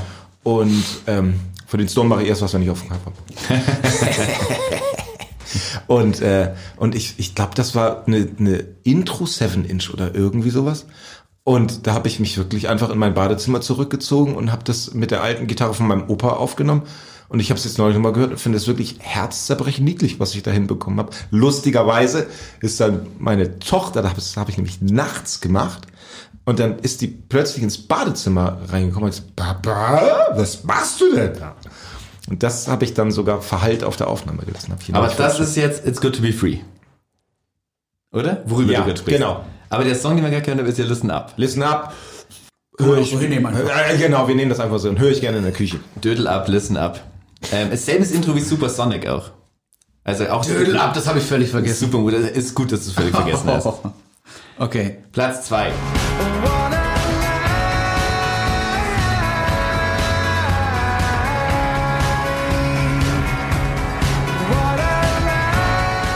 Also wenn ich am Mittwoch aus dem Studio rauskomme, bei Rudi und Simon und St. Pauli in der Champions League spielten und ich vom Studio rüber in die Weichselstraße, in die Astra-Stube gehe, ne, und der Song bei mir auf dem Handy läuft, ne, komm mir nicht in die Quere. ich liebe diesen Song. so Kein sehr. Oasis-Song. Es ist Noel Gallagher Song. Ich liebe diesen Song so dermaßen über alles ausgehen. Bier saufen, gute Laune haben, Freunde, sich darauf zu besinnen, was man hat. What a Life, total großartig. Hab neben Noel Gallagher gepinkelt auf dem Festival in St. Gallen in der Schweiz und ich so, ich liebe deine neue Soloplatte, es tut mir leid, aka What a Life ist der beste Song, den du jemals geschrieben Das hast. hast du ihm beim Pissen Habe ich erzählt. ihm beim Pissen erzählt. Hast du hingeguckt? Und nee, natürlich nicht. Und dann hat er, hat er mir, hat er. Dann Aber hast du ihm dann so auf die Schulter gehauen, dass er beim Pinkeln nach vorne dann gefallen waren ist? wir fertig, haben uns die Hände gewaschen. Auch vor Corona haben wir uns schon die Hände gewaschen. Und dann hat er mir auf die, auf die Schulter geklopft und gesagt, thank you so much. Schau, anständiger Kerl. Das ist ein, so ein super geiler Song. Das ist wirklich absolut fantastisch. Muss ich auch immer dran denken, Noel Gallagher sagt, jeder Mensch, der sagt, dass The Wall eine schlechte Platte ist von Pink Floyd, ist psychisch nicht ernst zu nehmen. Ähm, besser wird nur noch die Nummer eins, oder? ja.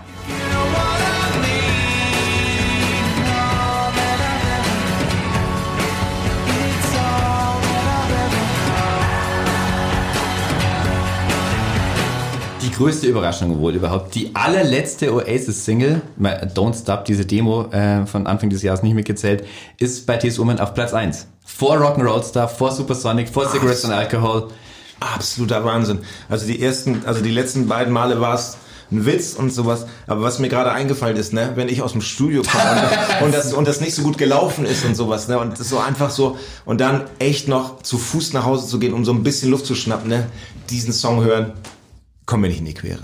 So, das ist, ich finde, das ist so diese gesamte Bedrohlichkeit von Rockmusik und dieses Tiefe und dieses, dieses Grollen im Malstrom der Zeit ist in diesem Song so dermaßen super.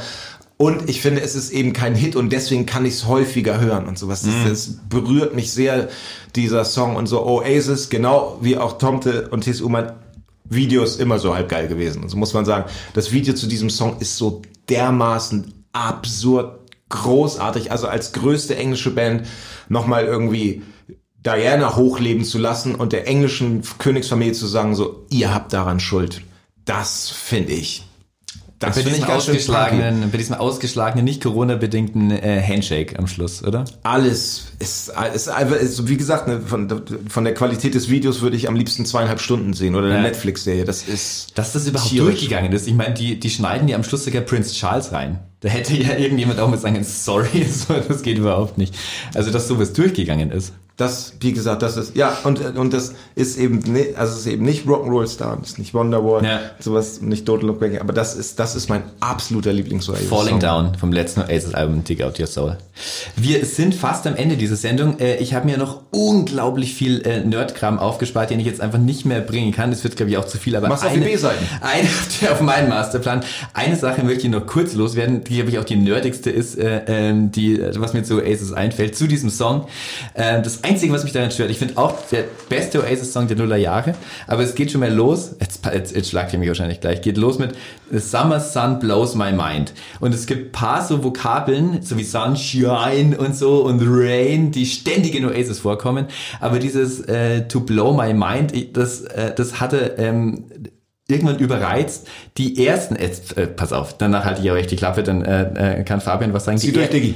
die ersten drei Songs von äh, äh, Don't Believe the Truth haben je, die ersten, äh, äh, nee, nicht die ersten drei, sondern zwei, drei und vier. In jedem dieser Lyrics kommt irgendwann die Wendung To Blow My Mind vor. Und seitdem kann ich das nicht mehr, ich kann es nicht mehr hören, wenn irgendwas äh, seine Mind blowt. Das war's ähm, äh, von meiner Stelle. Ja, ich würde sagen, wir sparen uns jetzt auch eben anmoderierten äh, Top 10 von uns, weil das wird ja alles noch uferloser. Es ist, es äh, total. Also ich fand es aber gut, dass wir eine ganze Sendung nur über Aces gemacht haben. Also das hätten wir unmöglich äh, als Appendix zu dieser Britpop-Folge bringen können. Alles andere wäre äh, Oasis und Thies Ulmer nicht gerecht geworden. Genau. Ähm, drei Oh, von uns. ach, ihr. Sehr geschätzte. Naja, Tees auf jeden Fall. Die anderen, da habt ihr die Meinung zu gehört von Stefan und Tees. Ähm, ich möchte ganz kurz nur noch sagen, äh, dass äh, mein Lieblingssong tatsächlich auch nach wie vor Whatever ist. Mhm. Ähm, und zweitens ähm, habt es mich gewundert, dass ihr beide, ich habe bei deiner Top 10 gesehen, Stefan, da Mhm. ist es auch nicht drin, Live Forever. So. Äh, ich möchte jetzt auch gar nicht, dass wir da groß drüber anfangen. Weißt du was? Jetzt gerade so, also Lea, so, die hattet ihr nicht dabei und ich möchte euch nur darauf hinweisen. Ja, ja, das möchte ich auch mal so stehen lassen. Ähm, das ist äh, deshalb, ähm, das ist mir persönlich äh, sehr wichtig, weil das das Lieblingslied einer damaligen guten Freundin war. Ich möchte nur keinem Downer enden, aber es ist mir persönlich wichtig, ähm, mit der wir zur Schule gegangen sind, ganz viel erlebt haben. Großer Oasis-Fan damals, also einer der größten, die ich damals kannte. Da kannte ich euch noch nicht. Und äh, die ist ähm, mit Mitte 20 plötzlich verstorben, 2007 glaube ich oder so war das. Da war ich gerade unterwegs auf dem Weg zum Immergut-Festival mit äh, Dennis von äh, Machpotter. Da sind wir schön im Auto dahin geguckt, äh, wollten eine gute Zeit haben und auf dem Weg dahin rief ich meine Ex-Freundin an von damals so, die Marina ist gestorben und ich möchte es nur kurz deshalb sagen, ähm, weil immer wenn ich Live Forever höre, was auch auf ihrer Beerdigung lief, was glaube ich leider bei vielen äh, Ja. sein mag, so nach Angel und sowas offensichtlichem, ähm, ist es äh, deshalb ein ganz wichtiger großer Song für mich, ähm, weil er sich mit, äh, mit dieser sehr wichtigen Person verbindet. Ähm, ich wollte die Gelegenheit einfach mal nutzen, um ihr noch ein kleines Tribut zu zimmern hier. Mhm. So oft hat man ja nicht Gelegenheit in seinem Leben dazu. Und ähm, Die letzte Frage, die stelle ich dir ja auch nicht. Ich mache jetzt ex- exklusiven Spoiler-Content, äh, ähm, Cliffhanger, jetzt doch ein Cliffhanger, könnt ihr uns vorwerfen, äh, für unsere Social-Media-Kanäle. Ihr seid nicht alle so Instagram und Twitter, wir haben schon darüber gesprochen. Ich äh, stelle dir gleich noch äh, ein oder zwei Fragen und die Antworten darauf, die könnt ihr dann bei uns auf Instagram Never Forget äh, sehen und hören, auf Facebook, auf Twitter und ähm, vielleicht auch, wenn ihr Tees auf dem Weg zur Astra-Stube trefft, kann ihr euch da mal was zu erzählen. Sprech mich ruhig an. Genau, aber nicht der Kopfhörer nah ran. das Geht ganz, dieser Mann, wie wir wissen, trägt Kopfhörer, geht ganz nah an diesen Kopfhörer ran. Was kommt da gerade? Äh, ich wollte vielleicht noch äh, Oasis, glaube ich, so in einem Satz kurz zusammenfassen, falls es möglich ist, was, glaube ich, so ihre große Errungenschaft auch ist.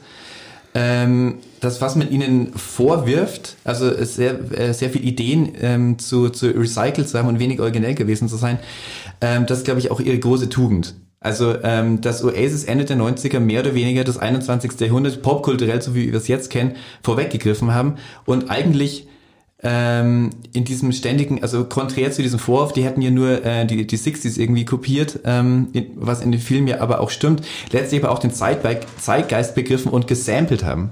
Also einfach alle ganz viel Bestehendes einfach genommen haben und in einen neuen Kontext gesetzt haben. Und das ist ja dieses Recycling-Jahrhundert bisher.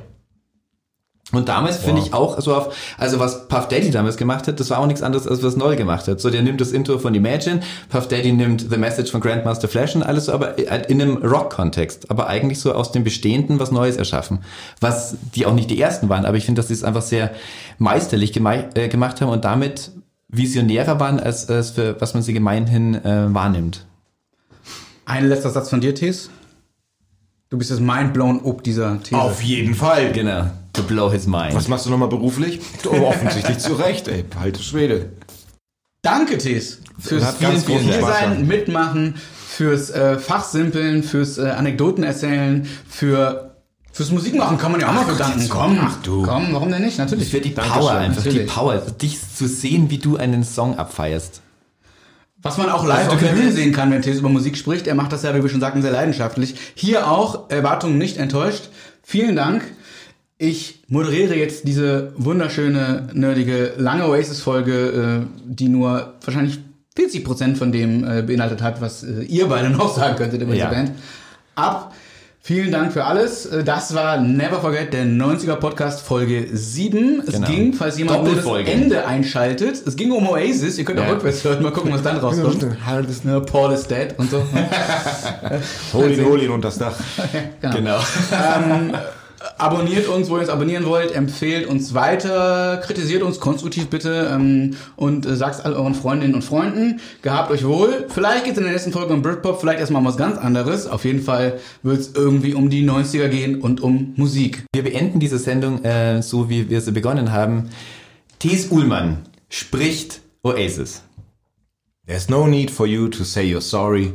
Goodbye, I'm going home. I don't care no more, so don't you worry. Goodbye, I'm going home. In die Weichselstraße. Passt auf.